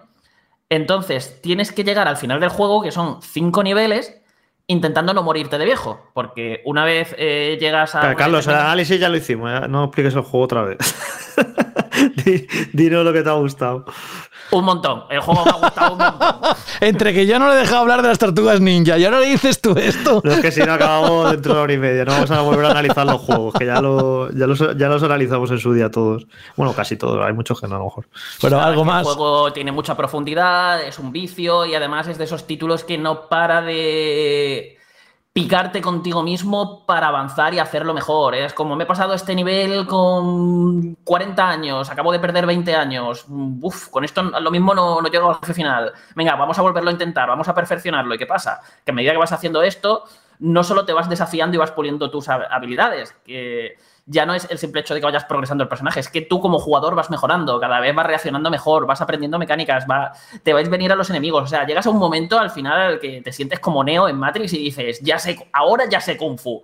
Luego llegas al jefe final, te revienta 60 años del tirón, llegas con, con 25 años a él, te, te ma- te mata 60, pero bueno, al final lo matas y dices, eh, Kung Fu, te he matado. Y un juegazo, un juegazo. Muy desafiante, eso sí. eh, es un juego que quizás a mí me costaría recomendar a todo el mundo, porque no creo que, o sea, es un juego que según la persona puede echarle para atrás, porque es muy desafiante, es muy exigente, es muy estresante en según qué situaciones. O sea, es de estos que yo acababa con, el, con las manos temblando al terminar una pantalla. Y, pero vamos, mm, es que cada vez que, que te pasas algo, que avanzas o que mm, vas mejorando, digamos, eh, cada nivel y tus habilidades, eh, es hiper satisfactorio. O sea, yo Es un juego muy Carlos, pero no es para todos los públicos. Es muy hardcore, muy, muy exigente. Que por cierto, información de servicio, hoy se ha anunciado que, bueno, hoy cuando estamos grabando este programa, se ha anunciado que va a salir en marzo en Xbox, que creo que es una buena noticia. Y también recordad que salió hace poquito en Switch, el 8 de noviembre. Así, así que bueno, que lo sepáis que si Y sois de de hecho, Xbox. Jorge sale con un modo llamado Arena, ¿no? que creo que, que cambia un poco la jugabilidad y permite combates desde otro punto de vista, por así decirlo. La verdad es que es un juego bastante bueno. Tengo, antes de que sigas, eh, como ya sabéis que soy culo inquieto y a mí eso de las cifras y todo el juego como Tortugas Ninja no me molaba y ya he encontrado, ya he encontrado qué ha pasado. Ha pasado una cosa muy rara que ya había hacía tiempo que no veía, que es que eh, ese título está listado como con dos publishers diferentes. Está listado como Happynet Corporation y como Medie Games, que seguramente no es que sean dos públicos diferentes, sino que sea el mismo publisher que ha cambiado de nombre, con lo que hay saltos de venta y solo se estaba viendo las de Happy Meal Corporation, que es el, el- como el último publisher, digamos. Una cosa muy extraña y sí que puedo deciros que eh, tenéis eh, Mutant Ninja Turtles ha vendido en Nintendo Switch casi 7.000 unidades de su lanzamiento, que ya me cuadra bastante más. Incluso creo que son pocas, pero me cuadra bastante más con lo que un título así, distribuido por un distribuidor más pequeño en España, que no están todos los clientes, que siempre van con muy poquito stock, porque son distribuidores más pequeños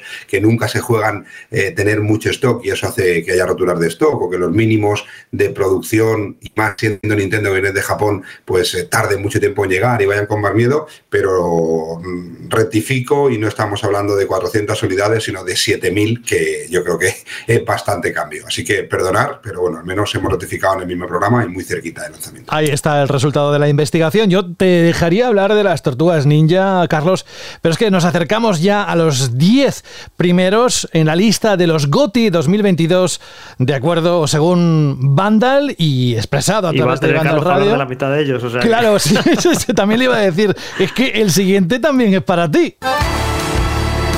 En el puesto número 11, este tenemos más reciente porque salió a la venta el 28 de octubre de Platinum Games. Tenemos a la bruja Sexy Bayonetta 3, que este sí también te lo fumaste con mucho agrado, ¿eh? Sí, te digo lo, poco lo que te dije en el análisis. eh, yo me fui con un sabor de boca un poquito agridulce porque no. mm, O sea, yo me esperaba otro juego de 10 como era Bayonetta 1 y como era Bayonetta 2 y aquí me quedó, pues, eso, un juego de 8,7 que con algunas decisiones con las que no terminé de comulgar.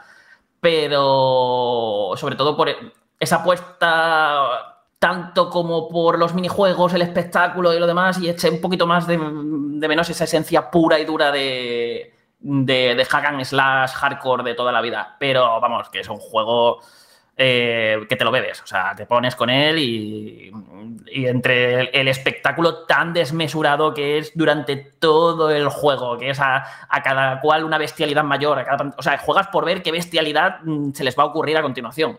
Y eh, lo bien que se controla y lo divertido que es y eh, ese tono tan desenfadado tan de la saga en el que nos da absolutamente igual todo, vamos a hacer la primera locura que se nos pase por la cabeza y eh, sumado a ese gameplay y a esos esas novedades, que tiene un montón de novedades, o sea, no es simplemente un Bayonetta 2.5, es un Bayonetta 3 con, toda con lo que es el número completo.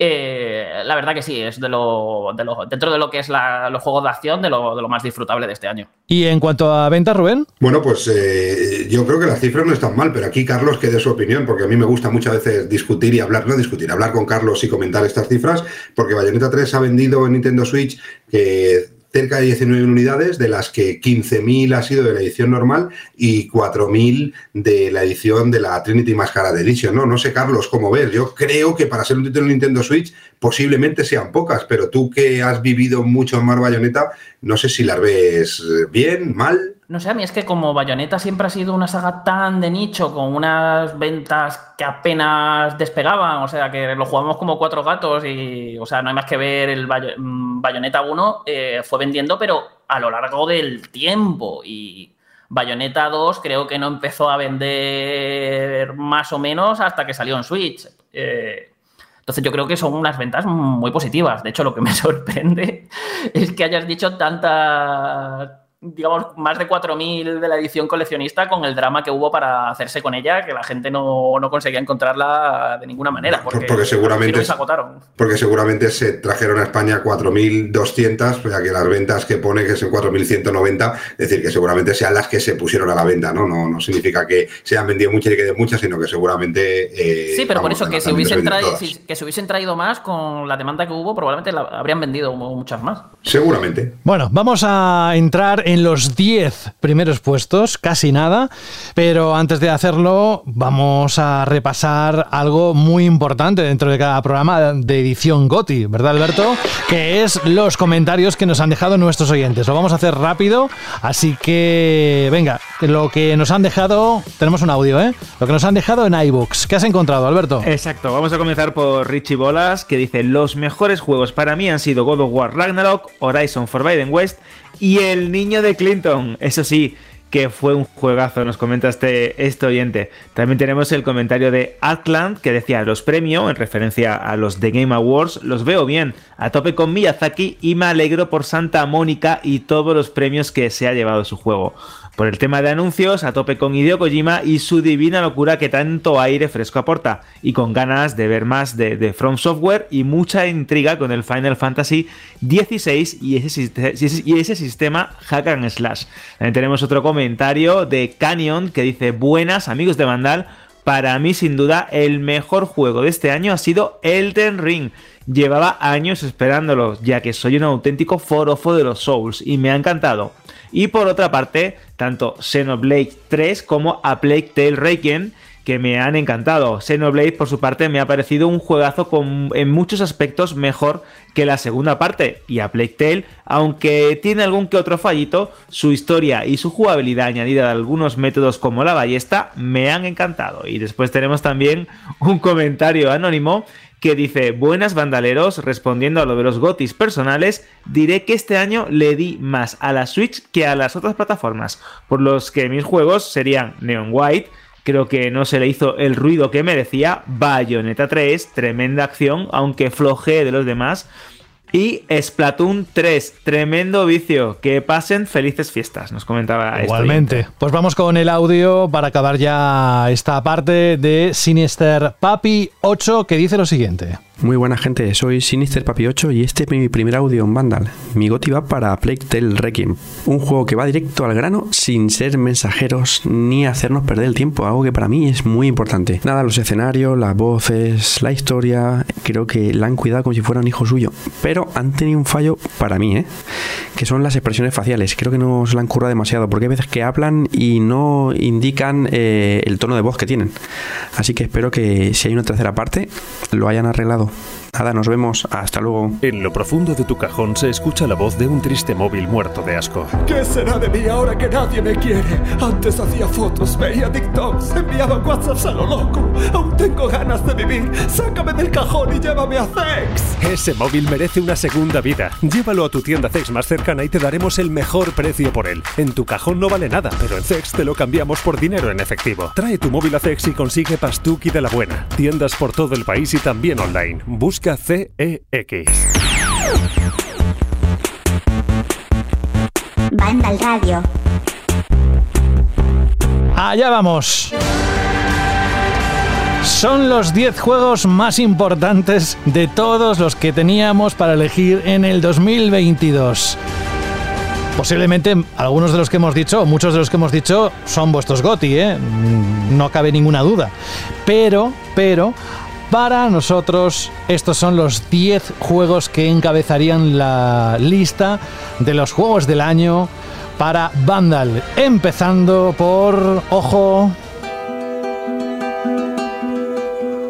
fecha de salida 2 de septiembre. Muchos comentarios sobre hacía falta este remake. ¿Cómo ha vendido este remake?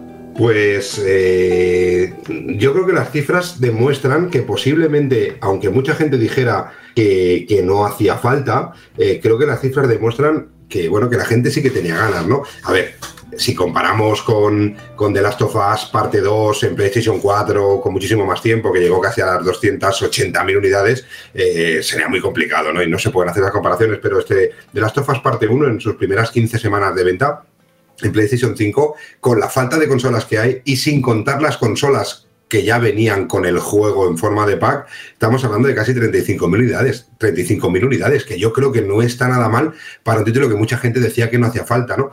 Seguramente mucha gente ha descubierto las tofas eh, en esta nueva entrega o en esta entrega para PlayStation 5 y seguramente mucha gente ha querido, yo creo que gran parte de gente que ha comprado ese, ese juego ha querido eh, poder disfrutar de un juego que a lo mejor no pudo disfrutar al 100% o que no tenía Rubén, en su momento. ¿no? Seguro que ahí nos incluyen los packs, me parecen demasiadas, ¿eh?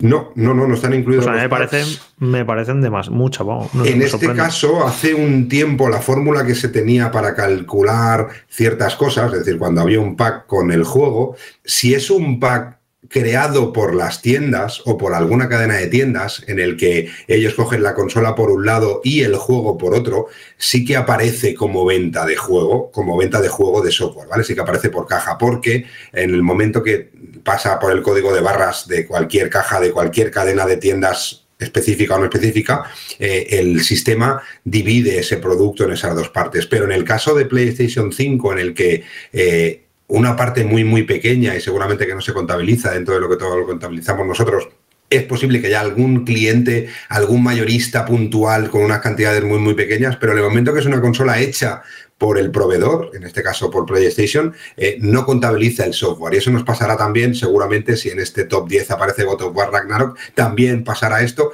Y, sí que tengo los datos, por ejemplo, de God War Ragnarok. De, de, The Last of Us eh, parte 1 es complicado saberlo por las 15 semanas que lleva y sería eh, un trabajo extraño, raro y, complicado, que si queréis se puede mirar, pero tardaríamos unos cuantos días, ¿no? Pero, pero sí, sí, las cifras no son nada malas. Yo creo que incluso alto, comparado a lo mejor con otros lanzamientos que, hemos tenido para PlayStation 5, pero mm, los datos que a mí me da, eh, y he revisado un par de semanas para que no me pase lo mismo que con Tortugas Ninja, por si alguna de mis sumas o alguna de mis celdas no estaba correcta, eh, pero sí, sí, de The Last of Us parte 1 en PlayStation 5, eh, lanzado hace 15 semanas, es decir, que, que las cifras son correctas y son unas 35.000 unidades, no llega por bien poquito, con lo que demuestra que a veces que la crítica eh, o la no crítica muchas veces es difícilmente traducible en cuanto a ventas. ¿Merecía la pena, Jorge, este remake? Bueno, eso que lo diga Carlos, que, fue que lo analizó y que además lo, ha sido su mayor defensor a la hora de incluirlo en la lista, porque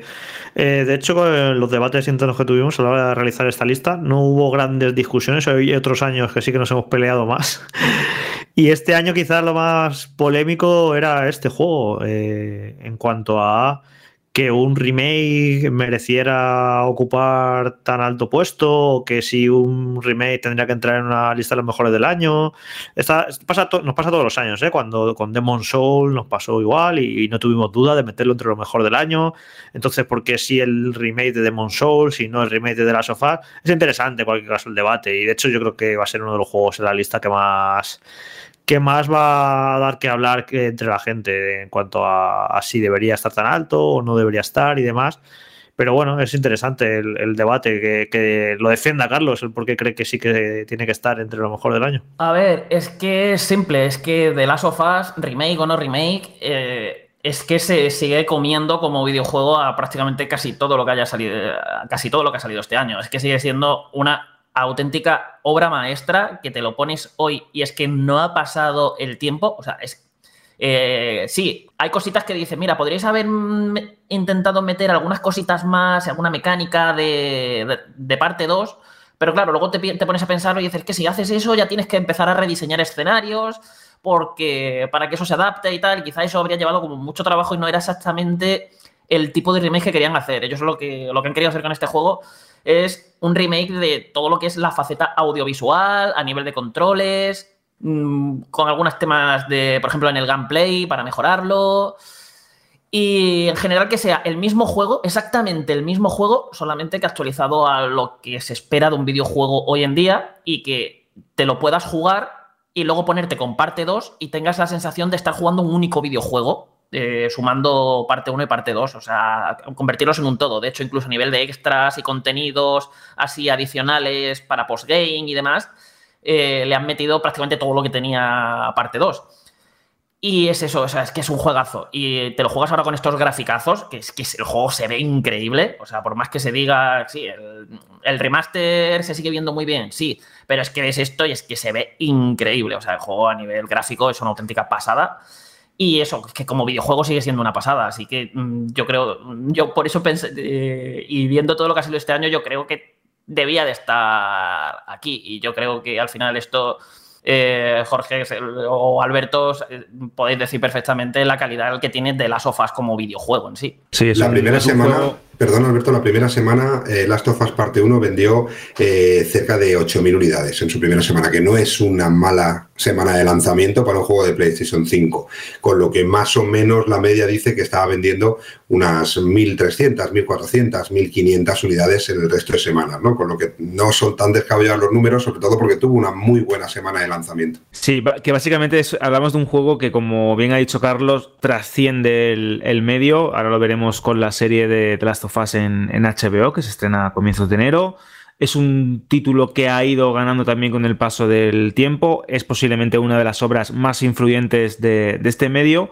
Y este remake, pese a que podamos considerar que es o no necesario, pues eh, evoluciona técnicamente un juego que ya de por sí se veía muy bien, mejora ciertos aspectos de un título que ya había causado una gran sensación y lo eh, condiciona, ¿no? O lo hace un poquito más coherente a nivel audiovisual con lo que ya vimos en la, en la segunda parte. Así que bueno, si tienes una PlayStation 5, hayas jugado o no hayas jugado este título, eh, por lo menos en su versión original o en su remasterización del 2014, eh, creo que al final vas a acabar pasando por el oro, jugando de una manera u otra, o si no lo has jugado, creo que no hay mejor manera que esta de introducirte en la saga y, disfrutar de lo que nos regaló Naughty Dog, que sin lugar a dudas una de las sagas más importantes del, mundo del videojuego. De hecho, yo diría que eh, estas ventas tan buenas de las que ha hablado Rubén, habla precisamente de lo bueno que es el juego, que mucha gente ha querido volver a él, volviéndoselo a comprar, aunque sea para jugarlo con más gráficos y tal, pero porque es una experiencia que realmente a mucha gente le ha apetecido volver a redescubrir de lo increíblemente buena, buen, buen juego que es. Y porque nada más ver cinco minutos, como dices Carlos, eh, te atrapa, es un buen juego y la verdad es que entra por los ojos y por los sentidos, ¿no? En el mando, etcétera. Está en el puesto número 10. Lo digo esto porque en el puesto número 9 tenemos a Pentiment, que curiosamente es todo lo contrario, te puede echar para atrás así de buenas a primeras. Lo que pasa es que su estética, inspirada en los grabados medievales y su originalidad, ha hecho que sea por derecho propio, Jorge, uno de los títulos que estén dentro de los 10 juegos del año para Vandal.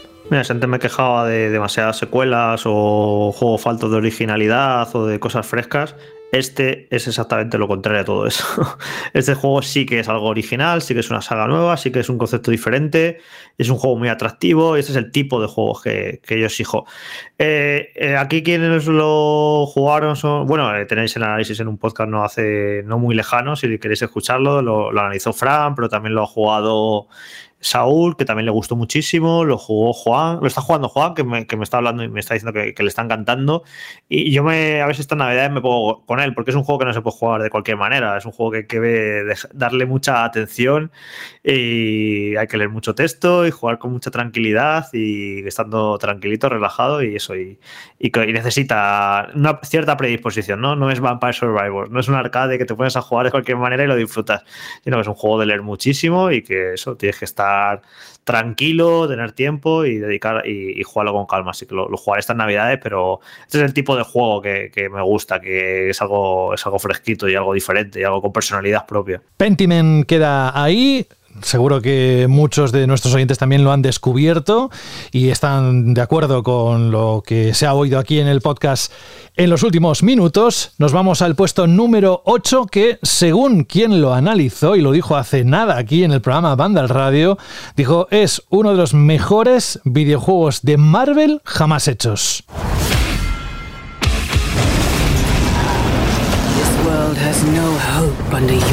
Se lanzó hace nada, hace unas poquitas semanas, el 2 de diciembre, el Marvel's Midnight Suns. Y esa persona fue Carlos que defendió con uñas y dientes lo bien que se lo había pasado con este juego, Carlos. Sí, es un juego muy particular que de hecho sorprende que hayan usado una licencia como Marvel para hacer un juego así porque es mm, estrategia por turnos, cartas, mucha gestión de tu base, un componente social eh, muy tocho, rollo de novelita visual, de ir hablando con la gente, con los superhéroes de Marvel, haciéndote tus amigos eh, y demás. Y, es que está súper bien diseñado, es un vicio, es un juego que con unos combates increíbles, eh, un diseño de misiones muy currado y que engancha. tiene un, tiene un loop, un ciclo de juego que, que es una y otra vez. Que dice, venga, voy a, jugar un día más, y otro día más, y una partidita más, y venga, una, una batalla más y lo dejo. Y estás así todo el rato. Si conectas con la propuesta, engancha lo más grande y vas a descubrir un juegazo. Lo que pasa que es un poco lo que avisé, ¿no? Que, y lo que acabo de decir. Es un juego muy particular que tienes que fijarte muy bien en qué es lo que propone y si ese tipo de propuesta va, por mucho que sea de Marvel, si ese tipo de propuesta te va a encajar o no, porque va, yo creo que va dirigido a un tipo de público muy, muy, muy concreto. El 19 de septiembre tuvimos el honor, y lo digo con mayúsculas, de recibir este título. Está en el puesto número 7 de la lista de gotis de Vandal, Return to Monkey Island, el proyecto de Ron Gilbert y Dave Grossman, que entre otras muchas cosas, Jorge, rebosa carisma, diversión y estuvo o está a la altura, incluso excedió las expectativas de lo que esperábamos de esta aventura gráfica, ¿no? Sí, era un juego difícil porque es una secuela anhelada durante muchos años. Encima vuelve con sus creadores originales. Era como que no había excusas, ¿no? Para que no fuera un buen juego y tenía muchas papeletas para decepcionar, porque al final, tantos años esperando esto, ¿no? De, para algunos casi desde los 90, pues al final te creas unas expectativas muy grandes. También creo que fue un acierto el hecho de que no se anunciara con mucha antelación, que se anunciara este mismo año, este año saliera. No era un anuncio de hace dos o tres años y que pues un poco eh, aumentando el hype, sino que fue, mira, eh, anunciamos esto y sale dentro de nada.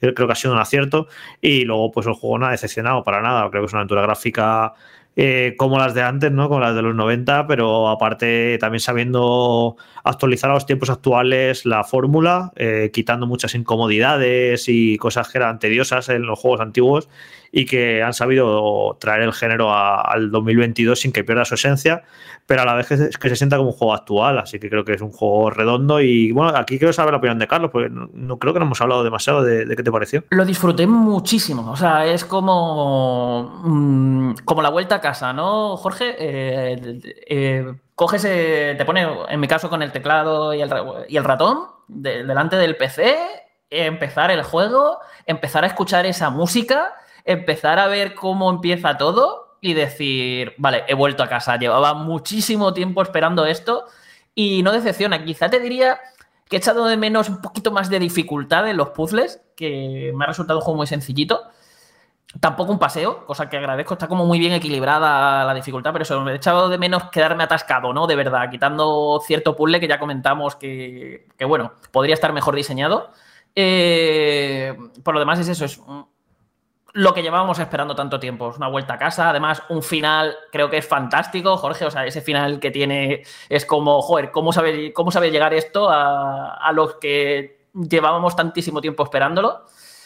Al principio me quejé mucho de la dirección de arte y luego jugándolo y viéndolo en movimiento y tal me ha parecido un juego muy bonito. Al final me ha acabado ganando. Y, y al final eso, que más, que más aventura gráfica, más Monkey Island, por favor, a ver si no tenemos que esperar tantísimos años para el siguiente juego, que yo creo que por las cosillas que están diciendo Ron Gilbert y demás, Jorge, que parece que hay bastantes probabilidades de que tengamos otro Monkey Island en un futuro próximo, ¿no? Bueno, que recuperen, yo que sé, el día del tentáculo, anda que no hay cosas por ahí de- para, para recuperar. Eso es, y hablando de recuperar, vamos a recuperar la lista. Siete, como dijimos, Return to Monkey Island. Fijaos el peso pesado que supone este juego y todos los argumentos, el, el argumentario que ha dado tanto Carlos como Jorge, desde luego te indica que es un peso pesado. Pero que precisamente haya un juego del calado del que vamos a hablar ahora que supere a Return to Monkey Island, dice mucho del título. All right, well, we've got to take a short break here. Do you mind reading this out uh, for us? Immortality, que es, si no me equivoco, otro de los GOTI que había elegido Fran Gematas. Y no es para menos, salió el 30 de agosto de este año y es el nuevo juego de Sam Barlow, casi nada, conocido por ser el director de los dos Silent Hill occidentales de Climax, Origins y Shattered Memories, aparte de Her Story y Telling Lies. Pero vamos, que aquí yo diría que Immortality no sé si muchos lo pondrían dentro de, los, de sus 10 juegos más importantes del año. Yo no sé si entre los 10 juegos más importantes del año, pero sí es cierto que es una de las, o de las experiencias más particulares, únicas, y yo te diría que incluso indescriptibles, y esto es complicado, ¿no? O con lo que me gusta a mí hablar, que, que he jugado este año. Es un juego al estilo de precisamente de Barlow, ¿no? Es decir, eh, tenemos dif- diferentes secuencias que tenemos que ir eh, investigando, eh, eh, pinchando en momentos muy concretos de, de los frames del vídeo, conociendo ¿no? esta historia de esta actriz, de Marisa, que empezó a finales de los años 60 y no llegó a triunfar, descubriendo más de esas películas que no se llegaron a publicar, la historia pues, que, que te voy a decir? Es totalmente magnética, te absorbe, te atrapa y llega un, llega un momento que ah, por lo menos a mí me pasó que no sabes por dónde te va a salir el, el juego y hasta qué punto eh, este diseñador eh, es capaz de presentar una serie de mecánicas o una serie de, de contextos eh, a la hora de, de presentarlos al jugador, retorcerlos y volverte a sorprender una y otra vez. Si es cierto que puedo pensar, o teniendo en cuenta de dónde veníamos con Her Story y otra de sus obras, que es su juego más ambicioso, pero al mismo tiempo menos redondo. Pero aún así creo que es un título muy disfrutable, que tiene bastantes guiños, sobre todo si te gusta el tema del cine y, eh, lo que es el, concepto de rodar una película y todo lo que esconde detrás, el tema también de las viejas glorias. No sé, creo que es, una, es un gran videojuego que lo tenéis disponible tanto en consolas, en Xbox, en, PC y también creo que también está disponible en teléfonos móviles. Yo antes de que Carlos o Jorge digan su opinión, a mí me gusta preguntar, porque es un título que, que me, me llama mucho la atención, los trailers que he visto y todo esto, pero eh, no sé si es un juego en el que yo incluso pueda llegar a disfrutarlo, ¿no? Sabéis que soy un tipo raro, que juego poco, pero que a mí ese estilo de juego tipo aventura gráfica, aventura eh, visual, eh, los juegos de tipo Heavy Rain y todo esto me gusta, pero ¿me recomendaríais este juego para mí? No, para, directamente para como nada, Jorge me ha para dicho, nada, no para hagas"? nada, para nada, y no es ese juego que tú estás imaginando, y además necesitas un montón de tiempo y jugar pacientemente, y son bastantes horas. No, ni lo intentes porque no, no vas a entender nada, no, no vas a comprender ni siquiera cómo se juega. O sea, ya no te, ya no te digo que, que no vas a saber ni. Joder, ya dire- directamente ya vendo la consola, ¿o qué? No, no, no, de sí, sí, en serio, en serio. Y si quieres pruébalo, no, no vas, es que es uno de sus encantos también para mí, que, que no te explica nada prácticamente y no sabes lo que tienes que hacer siquiera. Es que no sabes ni lo que tienes que hacer cuando te pones con él. Y o sea, no, no, no, no te va a gustar. No, porque necesitas dedicarle tiempo. borro de la para- lista. Necesitas dedicarle tiempo para comprender. Yo este juego, eh, a ver, es exactamente lo que estaba pidiendo, ¿no? Tipo como Pentiment y un juego original, un juego fresco, un juego, juego que, que ofrece cosas diferentes, no, no lo habitual, ¿no? Y a mí me, el concepto me encanta. Me encanta el tono, cómo se han rodado las escenas, los actores, lo el misterio, la música, el sonido, eh, lo que quiere hacer. O sea, me gusta todo el concepto, pero luego la ejecución, por lo que sea, no me gusta. No me gustan los controles, me parecen obtusos, horribles. No, llevaba horas y horas jugando y todavía seguía equivocándome con los controles. Cuando no se ve eh, la, la interfaz de cómo están organizadas la- los fotogramas, me no, no llegué a entenderlo. No, no sé por qué no llegué a conectar con el juego. No creo que sea tan, tan tonto. Eh, O sea, si me estoy volviendo un poco tonto con los años, pero no tanto como para que. Y creo que hay ahí un problema de diseño con la interfaz, con, con los menús. No sé, hay algo raro ahí que, que no funciona bien. Lo he hablado con más gente, no, no me pasa a mí solo. Y, no sé, no sé, no es una pena porque no puedo, o sea, no, te- no podía tener más predisposición para que me gustara este juego. Eh, tiene un, un rollo David Lynch que, bueno, yo soy, es, es mi padre, David Lynch, pero no, no, no, es que estoy incómodo jugándolo, no sé, ya no, me da igual que no sepa lo que tengo que hacer ni, ni, ni hacia dónde va la cosa porque creo que es parte de su encanto pero no me encuentro cómodo ahí, no, no sé qué falla ahí con, lo- con los controles, con cómo están presentados los contenidos, no sé, no sé, hay algo raro, luego llega un momento que no sé muy bien eh, qué me quiere contar, a dónde va, no sé, no acabé de conectar y me fastidia porque era como de estas cosas que quieres que te gusten mucho porque todo el envoltorio, todos los ingredientes, todo lo que intenta es mi rollo totalmente. Pero luego, cómo está hecho, cómo está ejecutado, no, no conseguí conectar con la propuesta y, me fastidia, la verdad, no, no me gustó. Pues gracias, Jorge, por tu opinión. Ahí queda también para este puesto. Y vamos a pararnos en el número 6.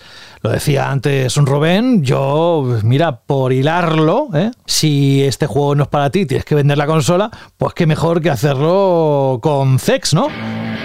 ¿Por qué? Pues porque es el mayor especialista en electrónica y entretenimiento de segunda mano en España. Digo, mm, porque es un sitio donde puedes ir no solo consolas, sino también videojuegos. Y como hay una lista de los más vendidos, buscados, deseados, tanto por jugadores como por la propia CEX, vamos a hacer un repaso rápido ahora en este momento, ya que lo has dicho, ¿eh? Mira, me parece un momento ideal.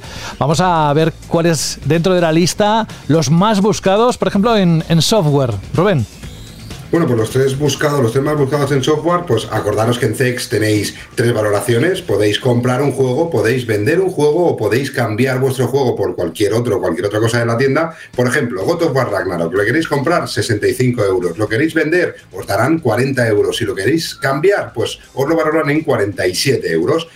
Si vamos a otro, por ejemplo, Pokémon Escarlata, venga, vamos a este mismo. 55 el comprarlo, eh, 34 el venderlo y 40 el cambiarlo. Y vamos a uno que me suena a mí que vamos a hablar pronto de él también, que es Mario and Rabbids Spark and Hope. Si quieres comprarlo, 52. Si quieres venderlo, te dan 32 euros. Y si quieres cambiarlo, te lo valoran en 37. Y para acabar, pues otro título que hemos hablado aquí hoy, vamos a hacer casi casi eh, un, un un pleno de Nintendo Switch, quitando God of War Ragnarok, y vamos a ese Splatoon 3 que hemos hablado antes en esta lista de más vendidos. Si lo quieres comprar, 50 euros, si lo quieres banda- vender, te darán 28 euros, y si lo que quieres es cambiarlo, te darán 34 euros por él. Has encontrado Vandal Radio. Y hoy no ha podido estar con nosotros, pero también se merece un hueco por todo lo que ha estado, lo que nos ha dedicado este 2022 y más, que hubiese querido él hacerlo, ¿eh? pero que no al final no, no pudo ser por el trabajo. Y ha querido pasarse por la última edición del 2022, Dani Paredes, con sus GOTI. Así que vamos a escucharle, que tenemos ganas de saber cuáles son los elegidos para él. Muy buenas, querida familia de Vandal. Aquí Dani Paredes habla eh, una vez más, eh, desgraciadamente en diferido y en el descanso de mi trabajo, porque no me queda más remedio. Eh, lo lamento mucho, como siempre me, gustaría estar acompañando todas las semanas, eh, pero mira, desgraciadamente el deber me llama y últimamente no estamos teniendo suerte con los horarios. En cualquier caso, eh, me dijo José que hoy ibais a hablar de los GOTI y pues no quería perderme no quería perderme este día eh, pudiendo participar, aunque sea de esta forma. Espero que me escuchéis bien, porque la verdad es que debo tener un montón de ruido a mi alrededor, así que disculpas de antemano. En cualquier caso, me dejo de enrollar, que seguramente hay un montón de gente que quiere participar también decir la, la suya. Así que nada, vamos directos al grano. Eh, mi top 3 de este año, eh, que no será como el de los demás, como siempre. Recordad que yo no tengo PC5, cosa que ya me está empezando a dar rabia, pero bueno, llegará ese momento. El primero del que quería hablaros es el As Dusk Falls, que personalmente es un juego que no me llamaba mucho la atención y de hecho tenía unas expectativas muy bajas de él y que al final me ha sorprendido gratamente. Mm, por esa mm, al final no deja de ser una aventura gráfica o una película interactiva como las eh, típicas de Telltale que hemos vivido muchas veces y ya está más que visto pero con una novedad que no me esperaba para nada y me encantó que es que puedes jugar con ocho personas a la vez de forma simultánea en las que las ocho personas votan la opción que quieren eh, que ocurra o que se seleccione en cada momento de decisión del juego y la opción más votada es la que se va a realizar. Este es un juego en el que cada decisión tiene implicaciones y que la, la trama va por un lado o por otro en función de lo que se escoge, eh, es interesantísimo. Y ya no solo es el hecho de que hay una votación para que los ocho, eh, o los cuatro, los cinco, o quien juegue, vote, sino que hay la posibilidad de vetar por si quieres que, que nadie más pueda eh, escoger una opción y quieres mandar la historia por un lado que tú has decidido. Eh, los momentos de Quick Time Events, que es algo muy típico en este tipo de juegos, todos los participantes de, de la partida, todos los jugadores deben tener algún momento en el que tienen que acertar o no eh, los botones que aparecen y en función de cómo lo hagan de forma colectiva ocurren unas cosas u otras. Y esa parte así más colaborativa, personalmente me parece eh, algo que no se ha visto nunca, especialmente porque esos ocho jugadores pueden estar en el mismo sitio, pueden estar desde un teléfono móvil, pueden estar jugando desde la nube, pueden estar jugando desde PC o desde cualquier parte y unirse a la partida. Eh, entonces, ese, ya solo por eso, personalmente me parece que es un, digno merecedor de estar entre los GOTY. Otro que me ha sorprendido muy gratamente es el A eh, Requiem, El, el anterior, he de admitir que mm, no me desagradó, pero no me pareció el juegazo que, que en general mucha gente decía que había y que y que se llevó muy buenas notazas, ¿eh? Pero os he de admitir que a mí personalmente no me gustó tanto, me pareció como muy repetitivo.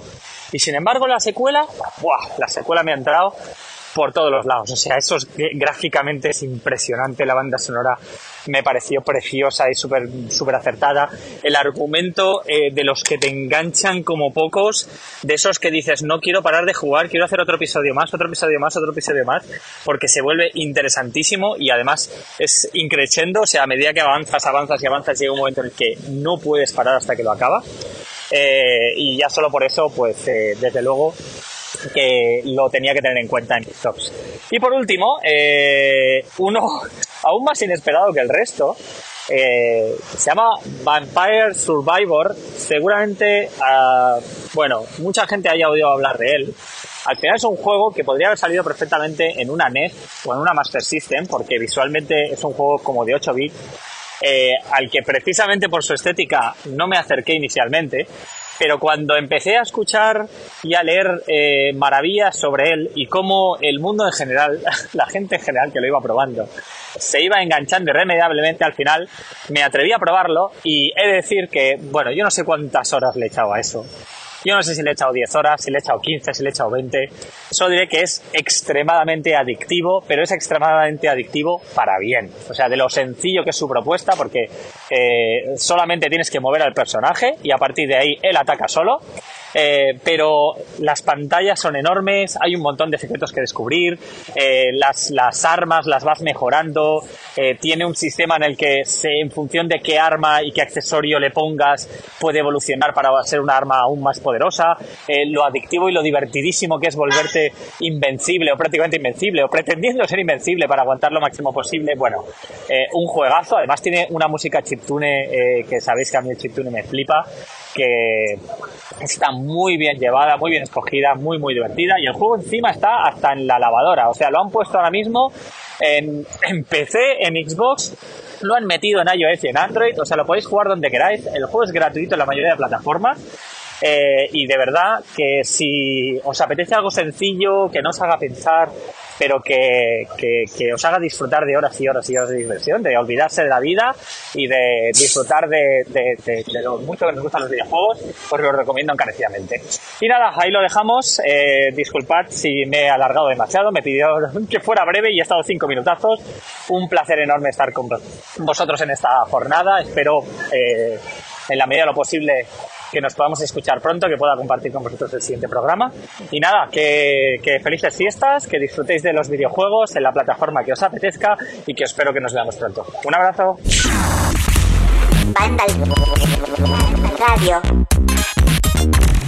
Así que estamos en ese punto en el que entramos en los puestos más importantes, los cinco primeros de los juegos del año o el juego del año de este 2022. Tenemos ahí en la baraja God of War, Elden Ring, posiblemente Horizon. ¿Quién sabe? ¿Queréis descubrirlo? Bueno, pues no hace falta esperar demasiado porque en el puesto número 5...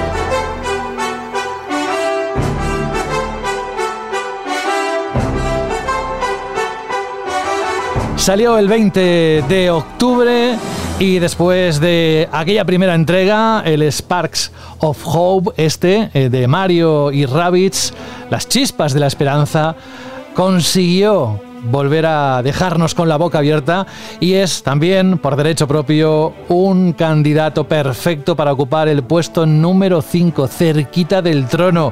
Carlos, tú lo analizaste. ¿Qué te parece el puesto y que esté ahí precisamente este Sparks of Hope? Pues merecidísimo. O sea, es un juego de estrategia, como ya comenté aquí en el programa, muy accesible, muy divertido, con buenas capas de profundidad para que tanto jugadores mm, novatos en el género como, como los veteranos puedan disfrutarlo. tiene mecánicas muy, muy, muy satisfactorias El diseño de niveles es genial. No sé, es que es un juego súper completo y además que se nota que tiene un cariño y un amor detrás. O sea, que está todo mimadísimo, está todo muy cuidado, muy trabajado, eh, con montones de guiños, tratando las licencias tanto de los Rabbits como de, de Mario con muchísimo mimo. Es, es un juego que, vamos, que te lo pasas genial de principio a fin y que además tiene el que yo creo que es uno de los mayores méritos que puede tener una secuela como esta, que ya tuvo una primera parte y lo fácil habría sido, como la primera funcionó también, haber hecho otra vez como coger la misma fórmula, la misma base y mejorarla, ¿no? Para hacer un juego todavía mejor. Y aquí se han atrevido a romper por completo, sigue siendo un juego de estrategia por turnos, pero se han atrevido a rehacer por completo todo lo que es el sistema de combate, todas las mecánicas, el, el diseño propio de- del juego a la hora de combatir.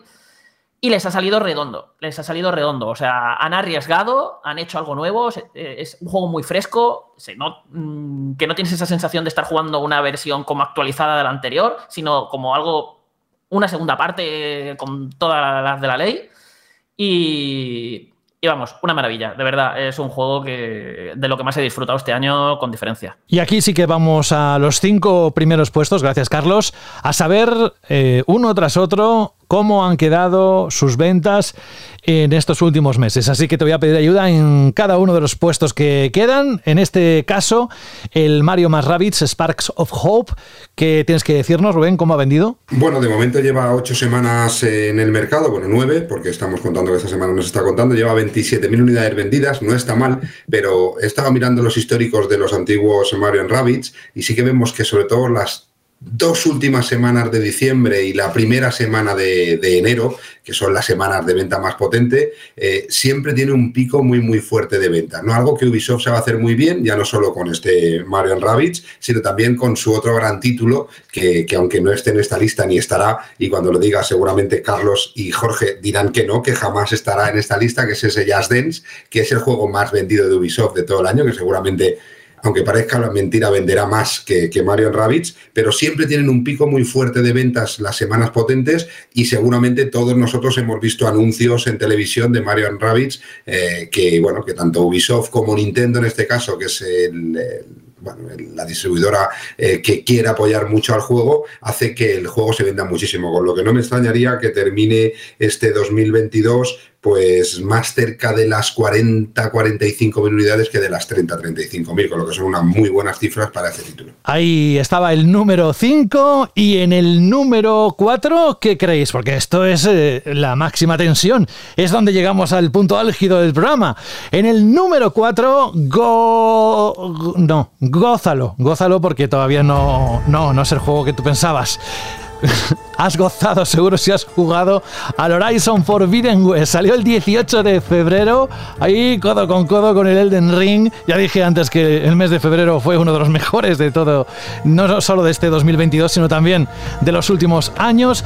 Además, justamente dentro de unos meses, en febrero, cuando salga PlayStation VR 2, habrá no una continuación como tal, pero sí dentro del universo de Horizon Forbidden West saldrá el Call of the Mountain, con lo cual, bueno, pues va a tener una cierta continuidad y estaremos esperando noticias de lo nuevo de Guerrilla Games. Por tanto, cuatro para Horizon. ¿Y cuál es vuestra opinión al respecto? Pues lo que comenté también. en el Madre mía, qué trabajo has tenido analizado mucho, este mucho de lo que año. está en esta lista, sí. Y. El Goti es para ti, hombre, para Carlos Leiva. Déjate Mira, de el, rollos. Goti, el Goti no lo voy a comentar, probablemente.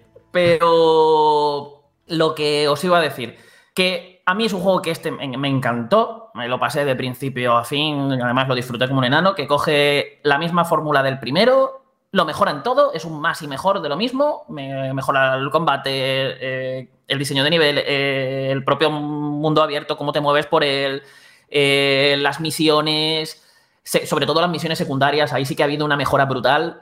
Y, y ya digo, bueno, y en el combate también, es que tienes ahora la de cosas que puedes hacer con los bichos, gráficamente es un auténtico espectáculo.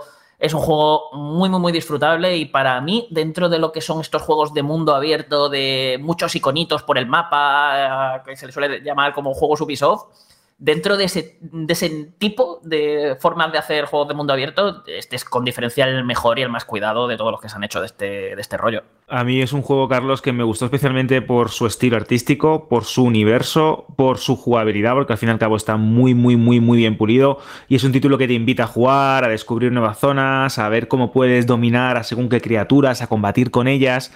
Pero como te dije, el principal fallo que le pongo es que a mí la historia no me llegó a convencer en ningún momento. Creo que está bastante mal escrita, no me pareció tan atractivo como el primero, quizás porque ya ese efecto sorpresa como que desaparece un poco, pero aún así es uno de los juegos con los que más he disfrutado en PS5. Técnicamente me sigue pareciendo apabullante por momentos y a ver qué tal esa expansión, ¿no? Que saldrá también para seguir descubriendo más de Hollywood completamente post-apocalíptica y qué te voy a decir, si salen dinosaurios y encima son dinosaurios robots, Bueno, bueno. entonces ya tengo yo aquí el goti Apaga, verdadero. apaga y vámonos.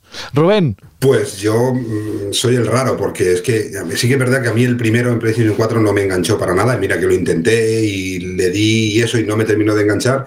Y este Horizon Forbidden West tampoco. No, para mí no es un título que me haya enganchado, lo dejé al poco tiempo de empezar, no terminaba de gustarme, no terminaba de entender, me, costó. Entonces, bueno, soy un poco el raro, ¿no? ¿Y qué dicen las ventas? Bueno, pues las ventas están más con Carlos y, con Alberto, no conmigo, es decir, menos mal, hay menos raros que, que- normales, ya que eh, Horizon Forbidden West lleva vendidas 83.000 unidades, sumando tanto PlayStation 4 como PlayStation 5, donde 34.000 son de PlayStation 4 y 49.000 son de PlayStation 5, con lo que es uno de los títulos también más potente en cuanto a ventas de PlayStation 5, con lo que las ventas sí que dicen que es un buen merecido eh, juego para estar en estas posiciones tan altas de la lista. Pues gracias, Rubén. Vamos a ver qué nos deparan los tres primeros. También en cuanto a ventas, a ver si se corresponde la elección de Gotti, la sensación que nos ha dejado en la reacción con los números en cuanto a ventas.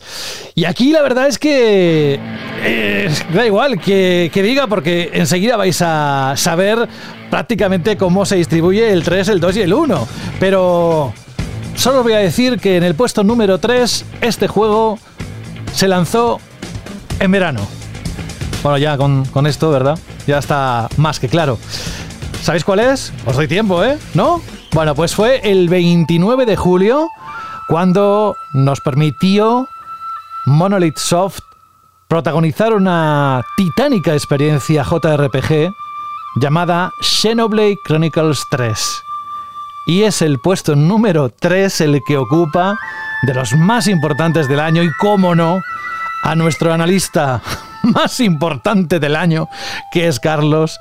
Cuéntanos por qué se merece estar en el número 3. Puf, no me voy a enrollar. Juegazo. Eh, el mejor eh, JRPG que ha salido este año. Es titánico, o sea, tiene una cantidad de contenidos brutal. eh, gráficamente es lo más bruto que vais a ver en Nintendo Switch. O sea, es que eh, parece brujería, de verdad. eh, estando acostumbrado, es decir, que un mismo año que hayamos tenido este Xenoblade, luego hayamos tenido el drama que ha sido Pokémon Escarlata y Púrpura a nivel técnico, eh, tiene telita. Pero bueno, no voy a entrar en ese tema. Y simplemente eso, deciros que es una pasada. Es mm, súper completo, muy profundo, con un sistema de combate genial, una historia que te atrapa de principio a fin y que trata temas muy interesantes y de formas bastante originales a veces. Eh, personajes que te acaban llegando, eh, terminas el juego y, los- son prácticamente tus amigos ya. Mm, Una maravilla, de verdad. Y la banda sonora es de lo mejor del año. O sea, si tuviéramos que hacer un goti de las bandas sonoras, eh, probablemente entre este God of War Ragnarok andaría yo y no lo tendría nada claro, ¿eh? ¿Qui- ¿Cuál de los dos ganaría? En cuanto a ventas, hay que darle la razón a Carlos. Lo mismo que decíamos en Splatoon 3, que creíamos que esas 46.000 unidades eran bastante flojas. eh, si nos hubieran dicho eh, cuando se iba a lanzar este Xenoblade Chronicles 3 que se iba a convertir en uno de los títulos más vendidos para Nintendo Switch, sin dudar de su calidad, eh, hubiéramos dicho que no, que no tenía ningún sentido, ¿no? Porque va para un público como también, como más pequeño, ¿no? No es un público tan amplio como puede ser el público de Pokémon o de, o de FIFA o de todo esto, pero eh, sí que hemos visto con las ventas que ha sabido captar ya no solo a su público habitual, sino a muchísimo público que seguramente eh, es el primer RPG que realmente se ha enganchado, ¿no? Porque vemos que eh, Xenoblade Chronicles 3 ha vendido 57.000 unidades en Nintendo Switch desde su lanzamiento, que a mí me parece una barbaridad de cifra para el tipo de juego que es y que seguramente eh, haya conseguido enganchar a mucha gente y trasladar a mucha gente a jugar a ese tipo de juegos que seguramente nunca habían tocado. Pero este Xenoblade, por su ambientación, por su capacidad técnica, por todo esto, ha hecho que muchísima más gente de lo habitual, de lo que podría ser un juego de este estilo, haya, haya pasado por caja y se haya gastado su dinero para comprar una de esas 57.000 unidades y me parece brutal estas cifras para, para este juego. Pues sí, la verdad es que sí. Y ahora lo que es brutal, brutal, brutal es saber quién queda en el puesto número 2 y quién queda en el puesto número 1 en una semana en la que hemos tenido esa sensación de Argentina-Francia, Francia-Argentina en la Copa Mundial y al final ya sabemos el resultado. Pues ahora es el momento de conocer el resultado de para la redacción de Vandal cuál es el número 1 y cuál es el número 2. Pero yo pregunto, ¿eh? para preguntar, dicen que es gratis a veces no, no, resulta tan gratis, pero bueno, en este caso sí. Jefe de reacción, Jorge, ¿podemos darle, otorgar un premio exaequo? ¿O tenemos que, no, no. Tenemos que respetar, no, no? No, para nada. De hecho, además, creo que ha sido bastante unánime la reacción cuál es el mejor juego del año. Sí. Bueno, pues venga, vamos a desvelarlo ya, porque ya por descarte sabréis cuál es el juego del año. Vamos a poner su banda sonora y sabréis cuál es el puesto número 2.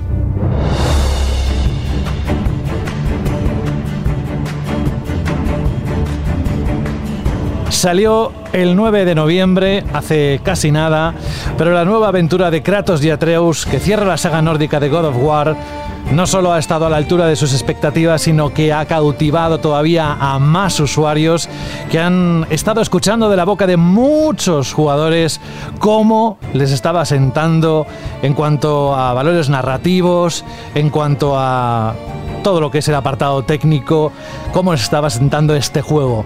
Por tanto, el número 2 para Vandal del juego del año GOTY 2022 es para God of War Ragnarok.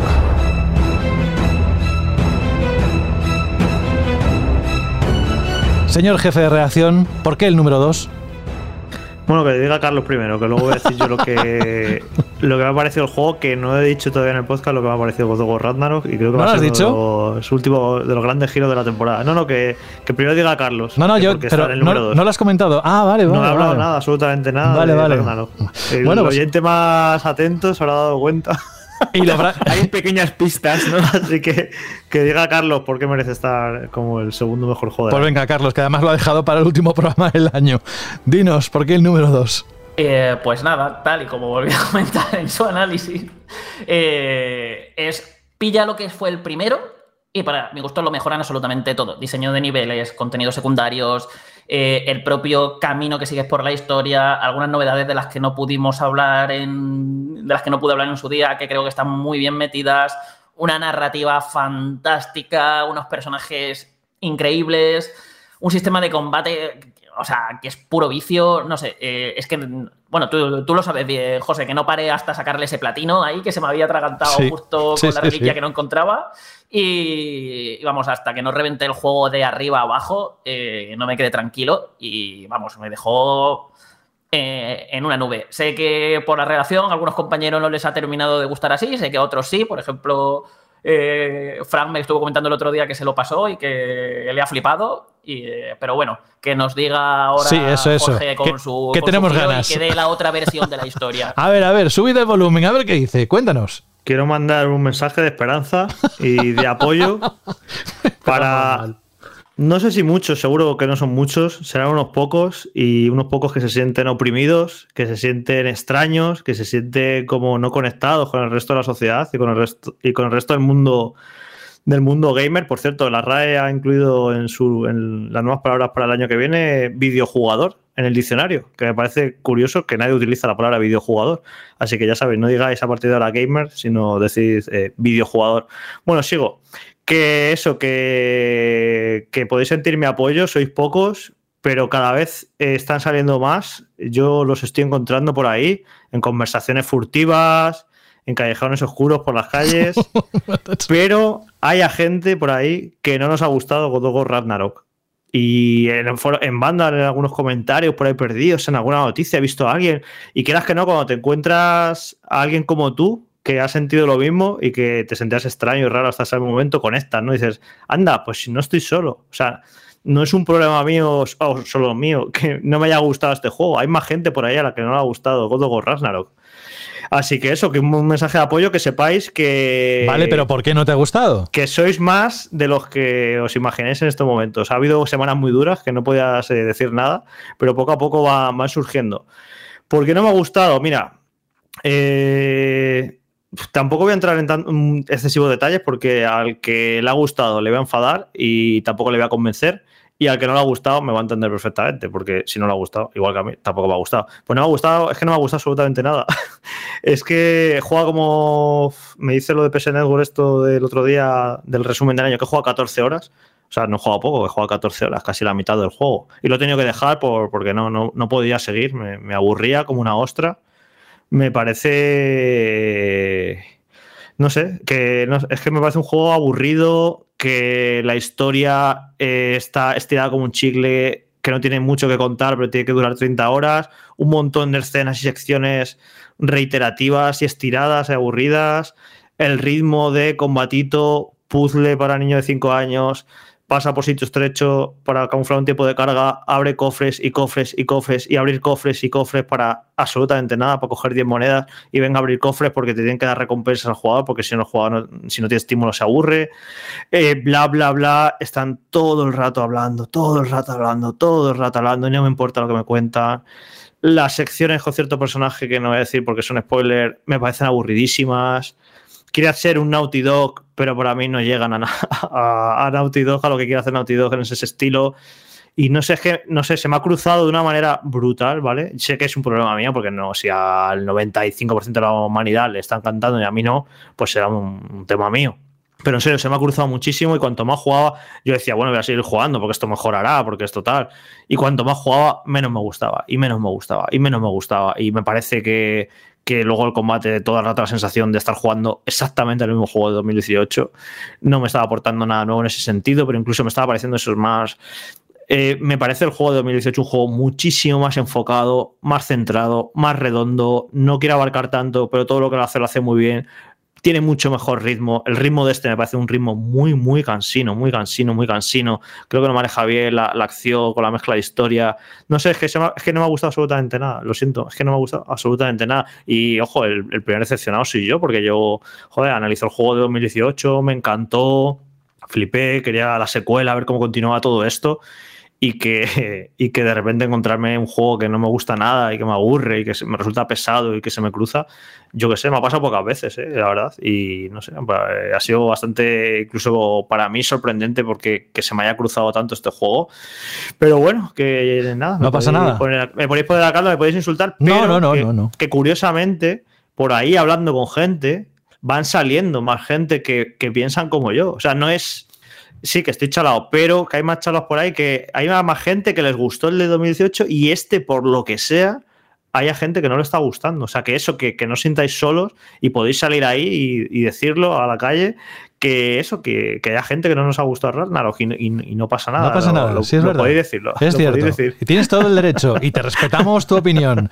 Pero también respetarás la nuestra cuando digamos que oficialmente Jorge Cano es el Don Vinagre de Vinagre del año, 2022. Vinagre del año. totalmente. Por eso, por eso está callado hasta ahora y no he dicho ningún programa lo que, me, lo, que me, lo que me pareció el juego. No se puede estar en las antípodas de, en cuanto a opinión de lo que has dicho.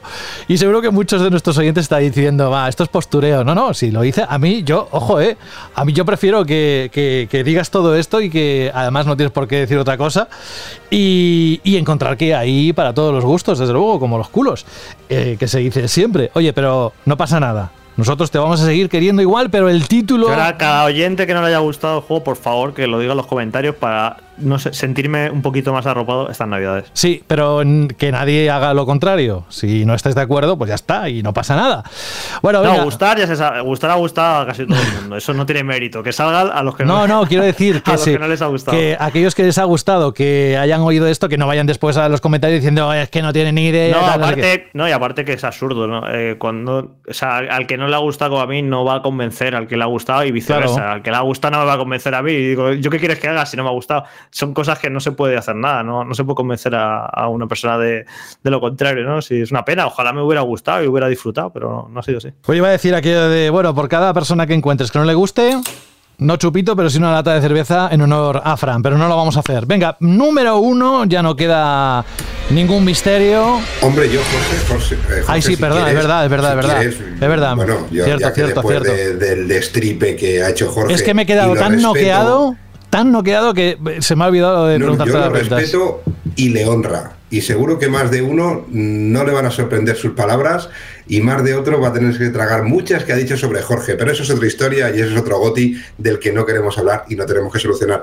En cuanto a ventas, a ver, yo no estoy de acuerdo con Jorge en, en la calidad, yo estoy disfrutándolo muchísimo, muchísimo, muchísimo, pero sí que entiendo pues que el perfil de jugador que soy yo y el tiempo de juego que tengo yo no tiene nada que ver con el, Jorge, con el de Jorge, con lo que tengo muy, muy en cuenta y me creo lo que dice. Ni con la media de los jugadores que nos están escuchando, So- Rubén, que tú tienes una vida no. Yo lo del tiempo de juego este Claro. que dice Jorge, a mí me dice que por favor que lo active. Eh, no me dice las horas que juego, me dice que algún día que lo active. Pero Que bueno, la eh, consola. En cuanto a ventas, sí que es un juego que hace poquito tiempo que está en el mercado y las ventas son verdaderamente espectaculares, ya que God of War Ragnarok en estas poquitas semanas desde que se lanzó ha vendido 124.000 unidades que se dice rápido, 124.000 copias en las que no están contadas las 9.400 consolas PlayStation 5 con God of War Ragnarok, que habría que sumarlas. Y esas 124.000 se reparten en 57.000 en PlayStation 4, 61.000 en PlayStation 5 y 6.000 en la edición Collector, que no es ni chicha ni limonada, porque como viene con un código de descarga no se puede saber si la ha comprado gente de PlayStation 4 o gente de PlayStation 5, pero, pero 124.000 unidades en tan poco tiempo, más esas 9.400, es decir, estaríamos hablando de, de más de 130.000 copias de God of War en estas primeras semanas, demuestra que, que la gente tenía muchas ganas del título, no sabemos si le habrá gustado más, menos, eso es otra historia, pero que, que demuestra que el título ha tenido y está teniendo un éxito brutal y seguramente sea uno de los títulos más potente en cuanto a ventas de este año, sin haber ni stock de PlayStation 4 a la venta, eh, con mucho parque instalado, y con poco stock de PlayStation 5 hasta el año que viene, que, bueno, que, que además el pack viene con God of War Ragnarok, con lo que habrá muchísima más gente todavía que pueda disfrutar de esta maravilla de juego para PlayStation 5. Y ya para no romper la racha de, y la ristra de cifras, dinos cómo ha vendido. Hemos escuchado el puesto número 2, pero ¿y el número 1? Elden Ring. ¿Cómo ha vendido? Desde Bueno, claro, pues- tiene más una ventana de tiempo más larga porque salió el 25 de febrero. Pero dinos, cuéntanos.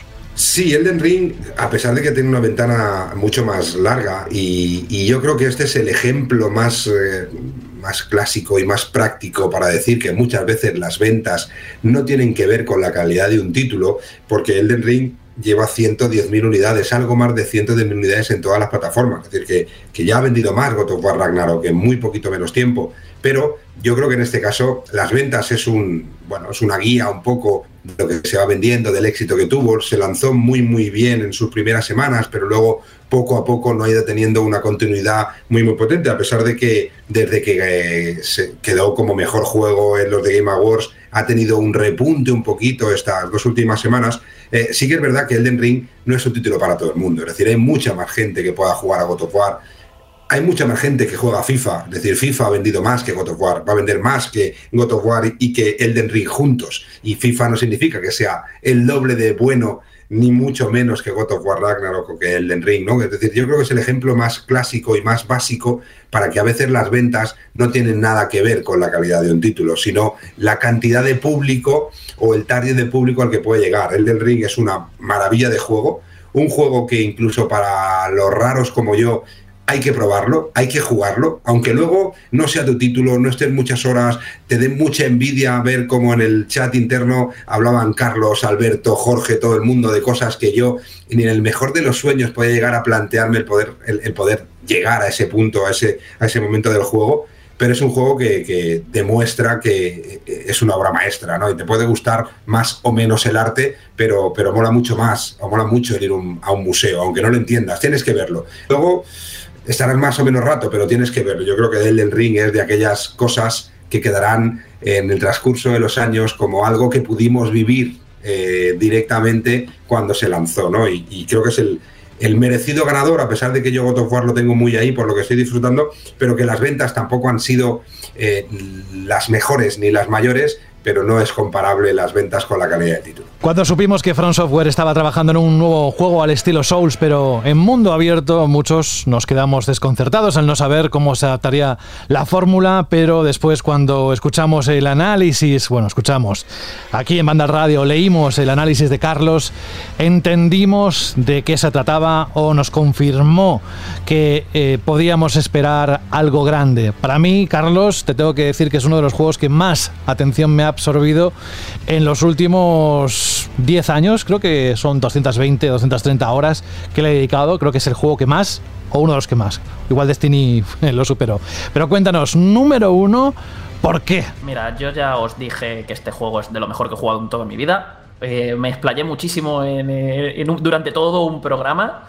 Y ya sabéis que a mí el juego me flipa por demasiados motivos. Y me gustaría escuchar, porque realmente no he hablado tanto con ellos, los de mis compañeros, que me hace más ilusión, mm, por qué ellos, eh, también dentro de la votación interna que hemos hecho, por qué lo han votado, por qué lo han disfrutado tanto. Que sé, por ejemplo, Jorge le echó un porrón de horas increíble, que no sé yo cuándo fue la última vez que le echó tantas horas a un videojuego. Y me gustaría escucharlos a ellos, que, que que los que además, que venga. aportar. Y además fue una relación con este juego tormentosa como poca. de amarlo, de odiarlo, de no poder parar de jugar, de irme a la cama, ir pensando en el juego, de estaba por ahí y en la calle y me iba a andar y, pensando en el juego, volví a casa y encender la consola corriendo porque digo, ahora tengo que ir a este sitio que me he acordado cuando iba por ahí que tenía que ir. No sé, es una, auténtica locura lo que la obsesión, lo que me obsesioné con este juego. Yo creo que hacía años que no me obsesionaba con un juego como con este y, es lo que consigue los juegos de From Software. ¿eh? Me, me suele pasar siempre con los juegos de From Software este, este rollo de, de pura obsesión. Ya no es solo de las horas que juegas, sino que cuando no estás jugando estás pensando en el juego. Eso me parece alucinante. Ojo, a ver, es, es mi juego favorito del año de largo, pero de larguísimo. Pero a mí no me parece tan perfecto como a ti, Carlos. O, por ejemplo, yo no le hubiera dado un 10. A mí me parece me gusta más Bloodborne, me gusta más Sekiro, me gusta más Dark Souls.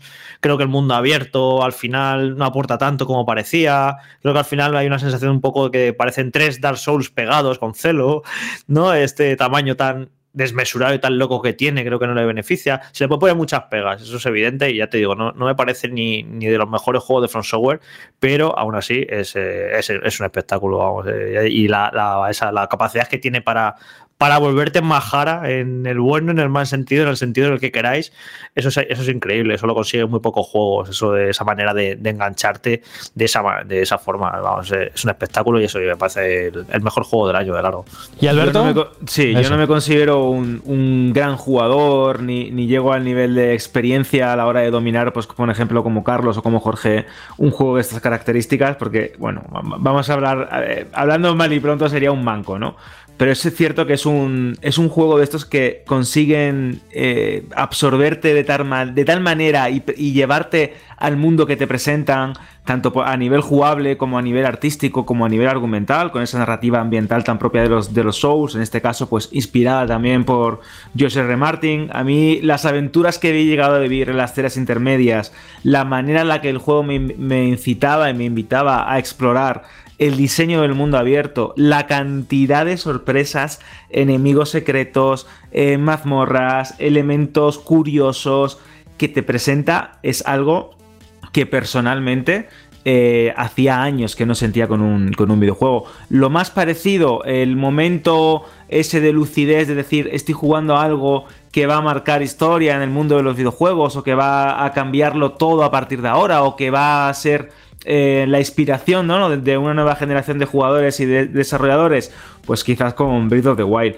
Es un juego único, este Elden Ring, que creo que me ha reconciliado en cierta manera con los Souls, que siempre tengo una relación de amor-odio con ellos porque me siento muchas veces torpe.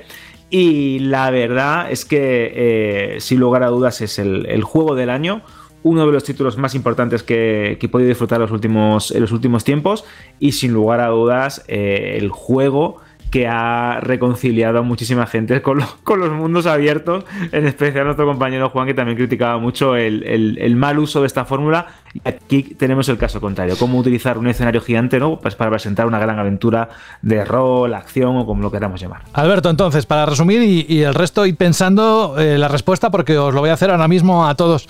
La pregunta, para resumir, eh, para que quede bien clarito. Tus GOTI 2022 son... Pues sin lugar a dudas el primero es Elden Ring, el segundo le lo he pensado mucho y le he estado dando vueltas y creo que podía decirse que Gran Turismo 7, aquí salta la sorpresa.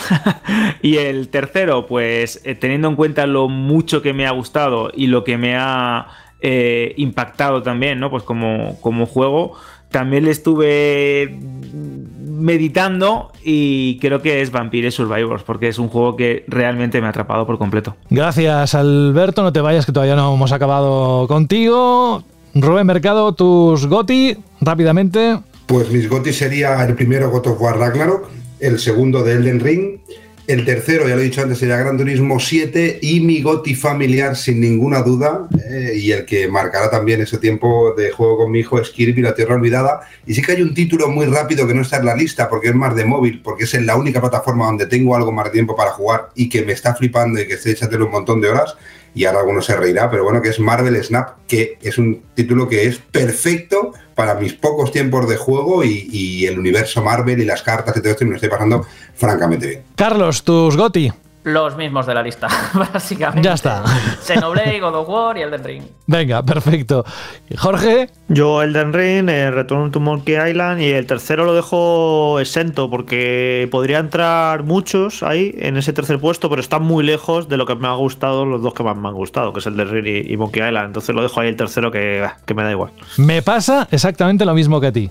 El primero, evidentemente, sin ninguna duda, Elden Ring. El segundo, mm, sin ninguna duda, y, y lo podría poner el primero, ¿eh? es God of War Ragnarok, porque los dos los he disfrutado muchísimo, pero tengo que reconocer que en el uno me pasaba lo que me decías tú, que, que es pensar en el juego cuando estás en cualquier otro sitio, y eso dice mucho de lo que te ha cautivado y cómo estás metido en, en todo lo que es la propuesta. Y el tercero yo creo que sería no sé si de Plague Tale Requiem, que no lo he jugado todavía y estoy seguro que me va a gustar muchísimo, o Kirby, o algún, bueno, lo dejo ahí eh, eh, abierto a muchos, pero bueno, que muchísimas gracias, que esta es la edición de los GOTI que acabamos este año y por supuesto no podemos acabar sin desearos con nuestros mejores deseos que tengáis un 2023 lleno de muchos videojuegos, muchos, muchos, muchos y buenos, y que nosotros os lo contemos.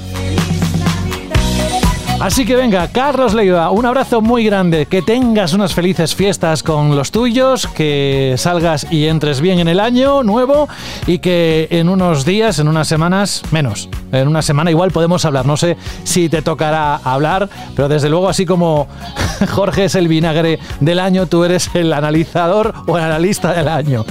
Que te vaya bien, amigo. Nada, ya nos vemos el año que viene ya, ¿no? Ya no hay ni nada Eso, más eso, nada. Ya está, pues, pues nada, nos vemos en 2023, que además para mí va a empezar fuertote viendo ya las cositas que van a caer por enero. Venga, y que lo disfrutemos y veamos juntos. Adiós, Carlos. Hasta luego. Rubén Mercado, lo mismo, muchísimas gracias por todo lo que ha sucedido en este 2022, por todo lo que has tenido que sacrificar por estar con nosotros, por todo lo que aportas cada edición a Banda Radio. Un gran abrazo y los mismos deseos, evidentemente. Que tengas unas felices fiestas con los tuyos y, y nada, que te traigan muchos reyes. No te has portado muy bien, pero bueno, no sé si Papá Noel o los reyes, pero no, no, no sé. Es lo que tiene. Hubo un año que me trajo un cabrón, digo, un carbón, y se llamaba José de la Fuente, pero oye, que ¡Hala! sacrificio, sacrificio cuando es algo que te gusta no es nada. La verdad es que ha sido un año maravilloso. Compartir otra vez con vosotros, la verdad es que mola muchísimo. Y nada, descansar todo lo que podáis, beberos y comeros todo lo que podáis, con cabeza y con responsabilidad. Pasarlo bien con la familia, disfrutar de los peques, disfrutar de los mayores, que también es una parte importante en estas épocas, y que nos vemos el año que viene con muchas más ganas, eh, con mucha ilusión y con muchas ganas de hablar de videojuegos. Así que feliz Navidad para todos y un abrazo muy, muy grande. Igualmente. Alberto, ¿cuántos árboles llevas ya montados? Pues según la, la, la última cuenta que he hecho la, pues, la semana pasada, creo que, y no, no te exagero, José, seis árboles. ¿eh? No, no, no, es que me lo creo. El problema de todo esto es que me lo creo. Le he montado el árbol a mis padres, a mis suegros, eh, a unos amigos, a mis cuñados. Es, es una locura. Y lo mejor de todo es que, claro, como cada árbol tiene pues su propia decoración, la- lo montan de una manera, lo ponen en un lugar de la casa distinto tal y cual, pues al final le va dando tu toque. Y yo creo que yo aquí tengo una profesión, eh, decorador de árboles profesional, por lo Sí, menos. Muy estacional, eso sí, a no ser que Sí, logres que es en pleno verano pongamos un árbol en casa, pero bueno, que oye, eh, Alberto, un gran abrazo. Enorme, me faltan palabras, pero es que además lo bueno de todo es que no te voy a desear más que el 2023 salgan todas aquellas ideas y cosas que tenemos pendientes y que espero que funcionen, que nos divertamos y que el séptimo arte también te traiga muchas alegrías. ¿Vale? Exacto, igualmente, José, muchísimas gracias y que ese 2023 a todos los oyentes que lo paséis muy bien en Navidades, que disfrutéis, que os reunáis con la familia, con los amigos, que comáis y que bebáis, que juguéis a los videojuegos, pero que también hagáis otras cosas, que salgáis por ahí, que leáis, que veáis películas, que vayáis al cine, ¿no? A ver Avatar en 3D. No sé, que hagáis un montón de cosas, que aprovechéis muy bien el tiempo y sobre todo que estéis rodeados siempre de aquellas personas que os quieren. Así que os mando un fuerte abrazo. ¡Feliz Adiós. Navidad, Alberto! ¡Feliz Navidad! A ver qué le dices ahora al Grinch de la Navidad. Porque, mira, te dejo que eh, seas esta tú. fama de que viene, no entiendo. la Navidad. Yo soy el Grinch del Black, Friday, pero de la Navidad. Yo la Navidad Mira, no, creo te- no la te- he criticado. Te faltan un par de años solo para que llegues a ese estado. Ya verás, tiempo al tiempo.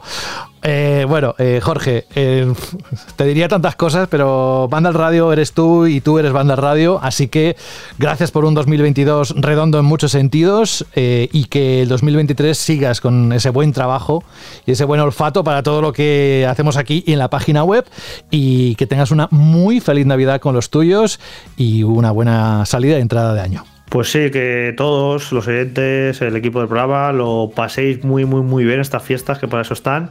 Y que empecéis con ilusión el 2023, que va a ser un, un gran año, va a ser una pasada de año, ya lo veréis. Yo estoy convencido. Gracias, un abrazo grande. ¡Feliz Navidad, Jorge! Hasta el año que viene.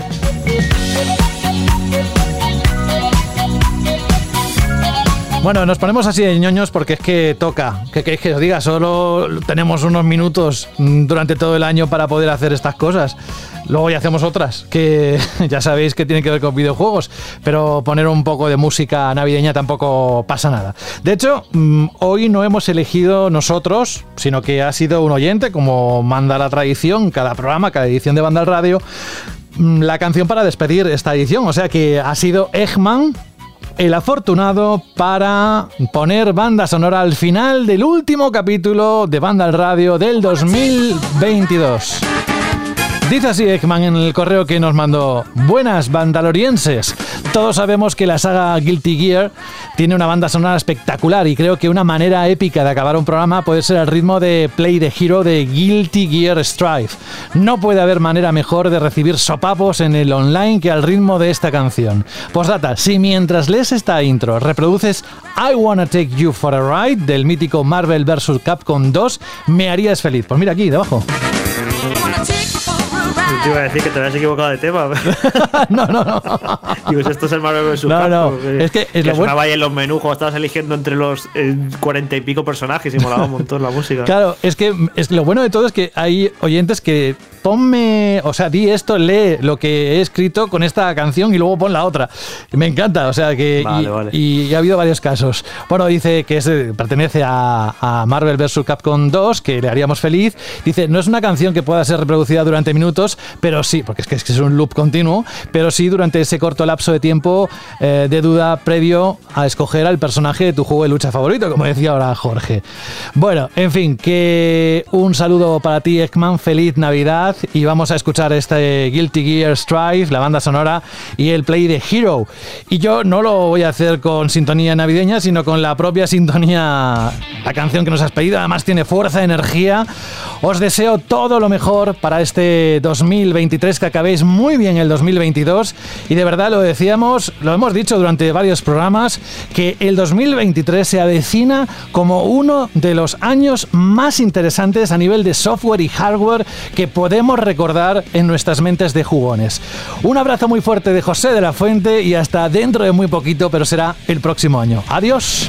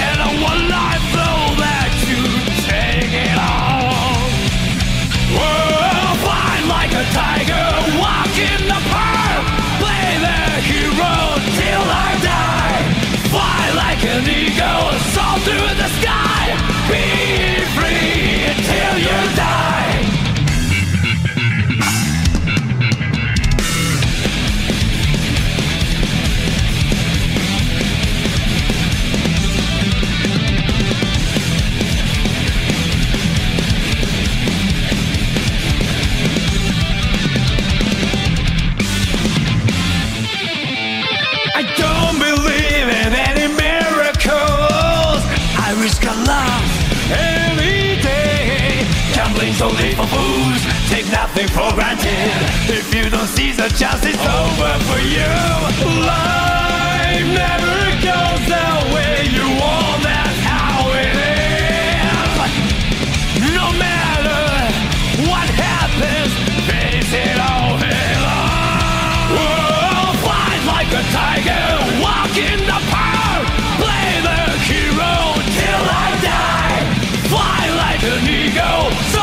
The sky, be free till you die.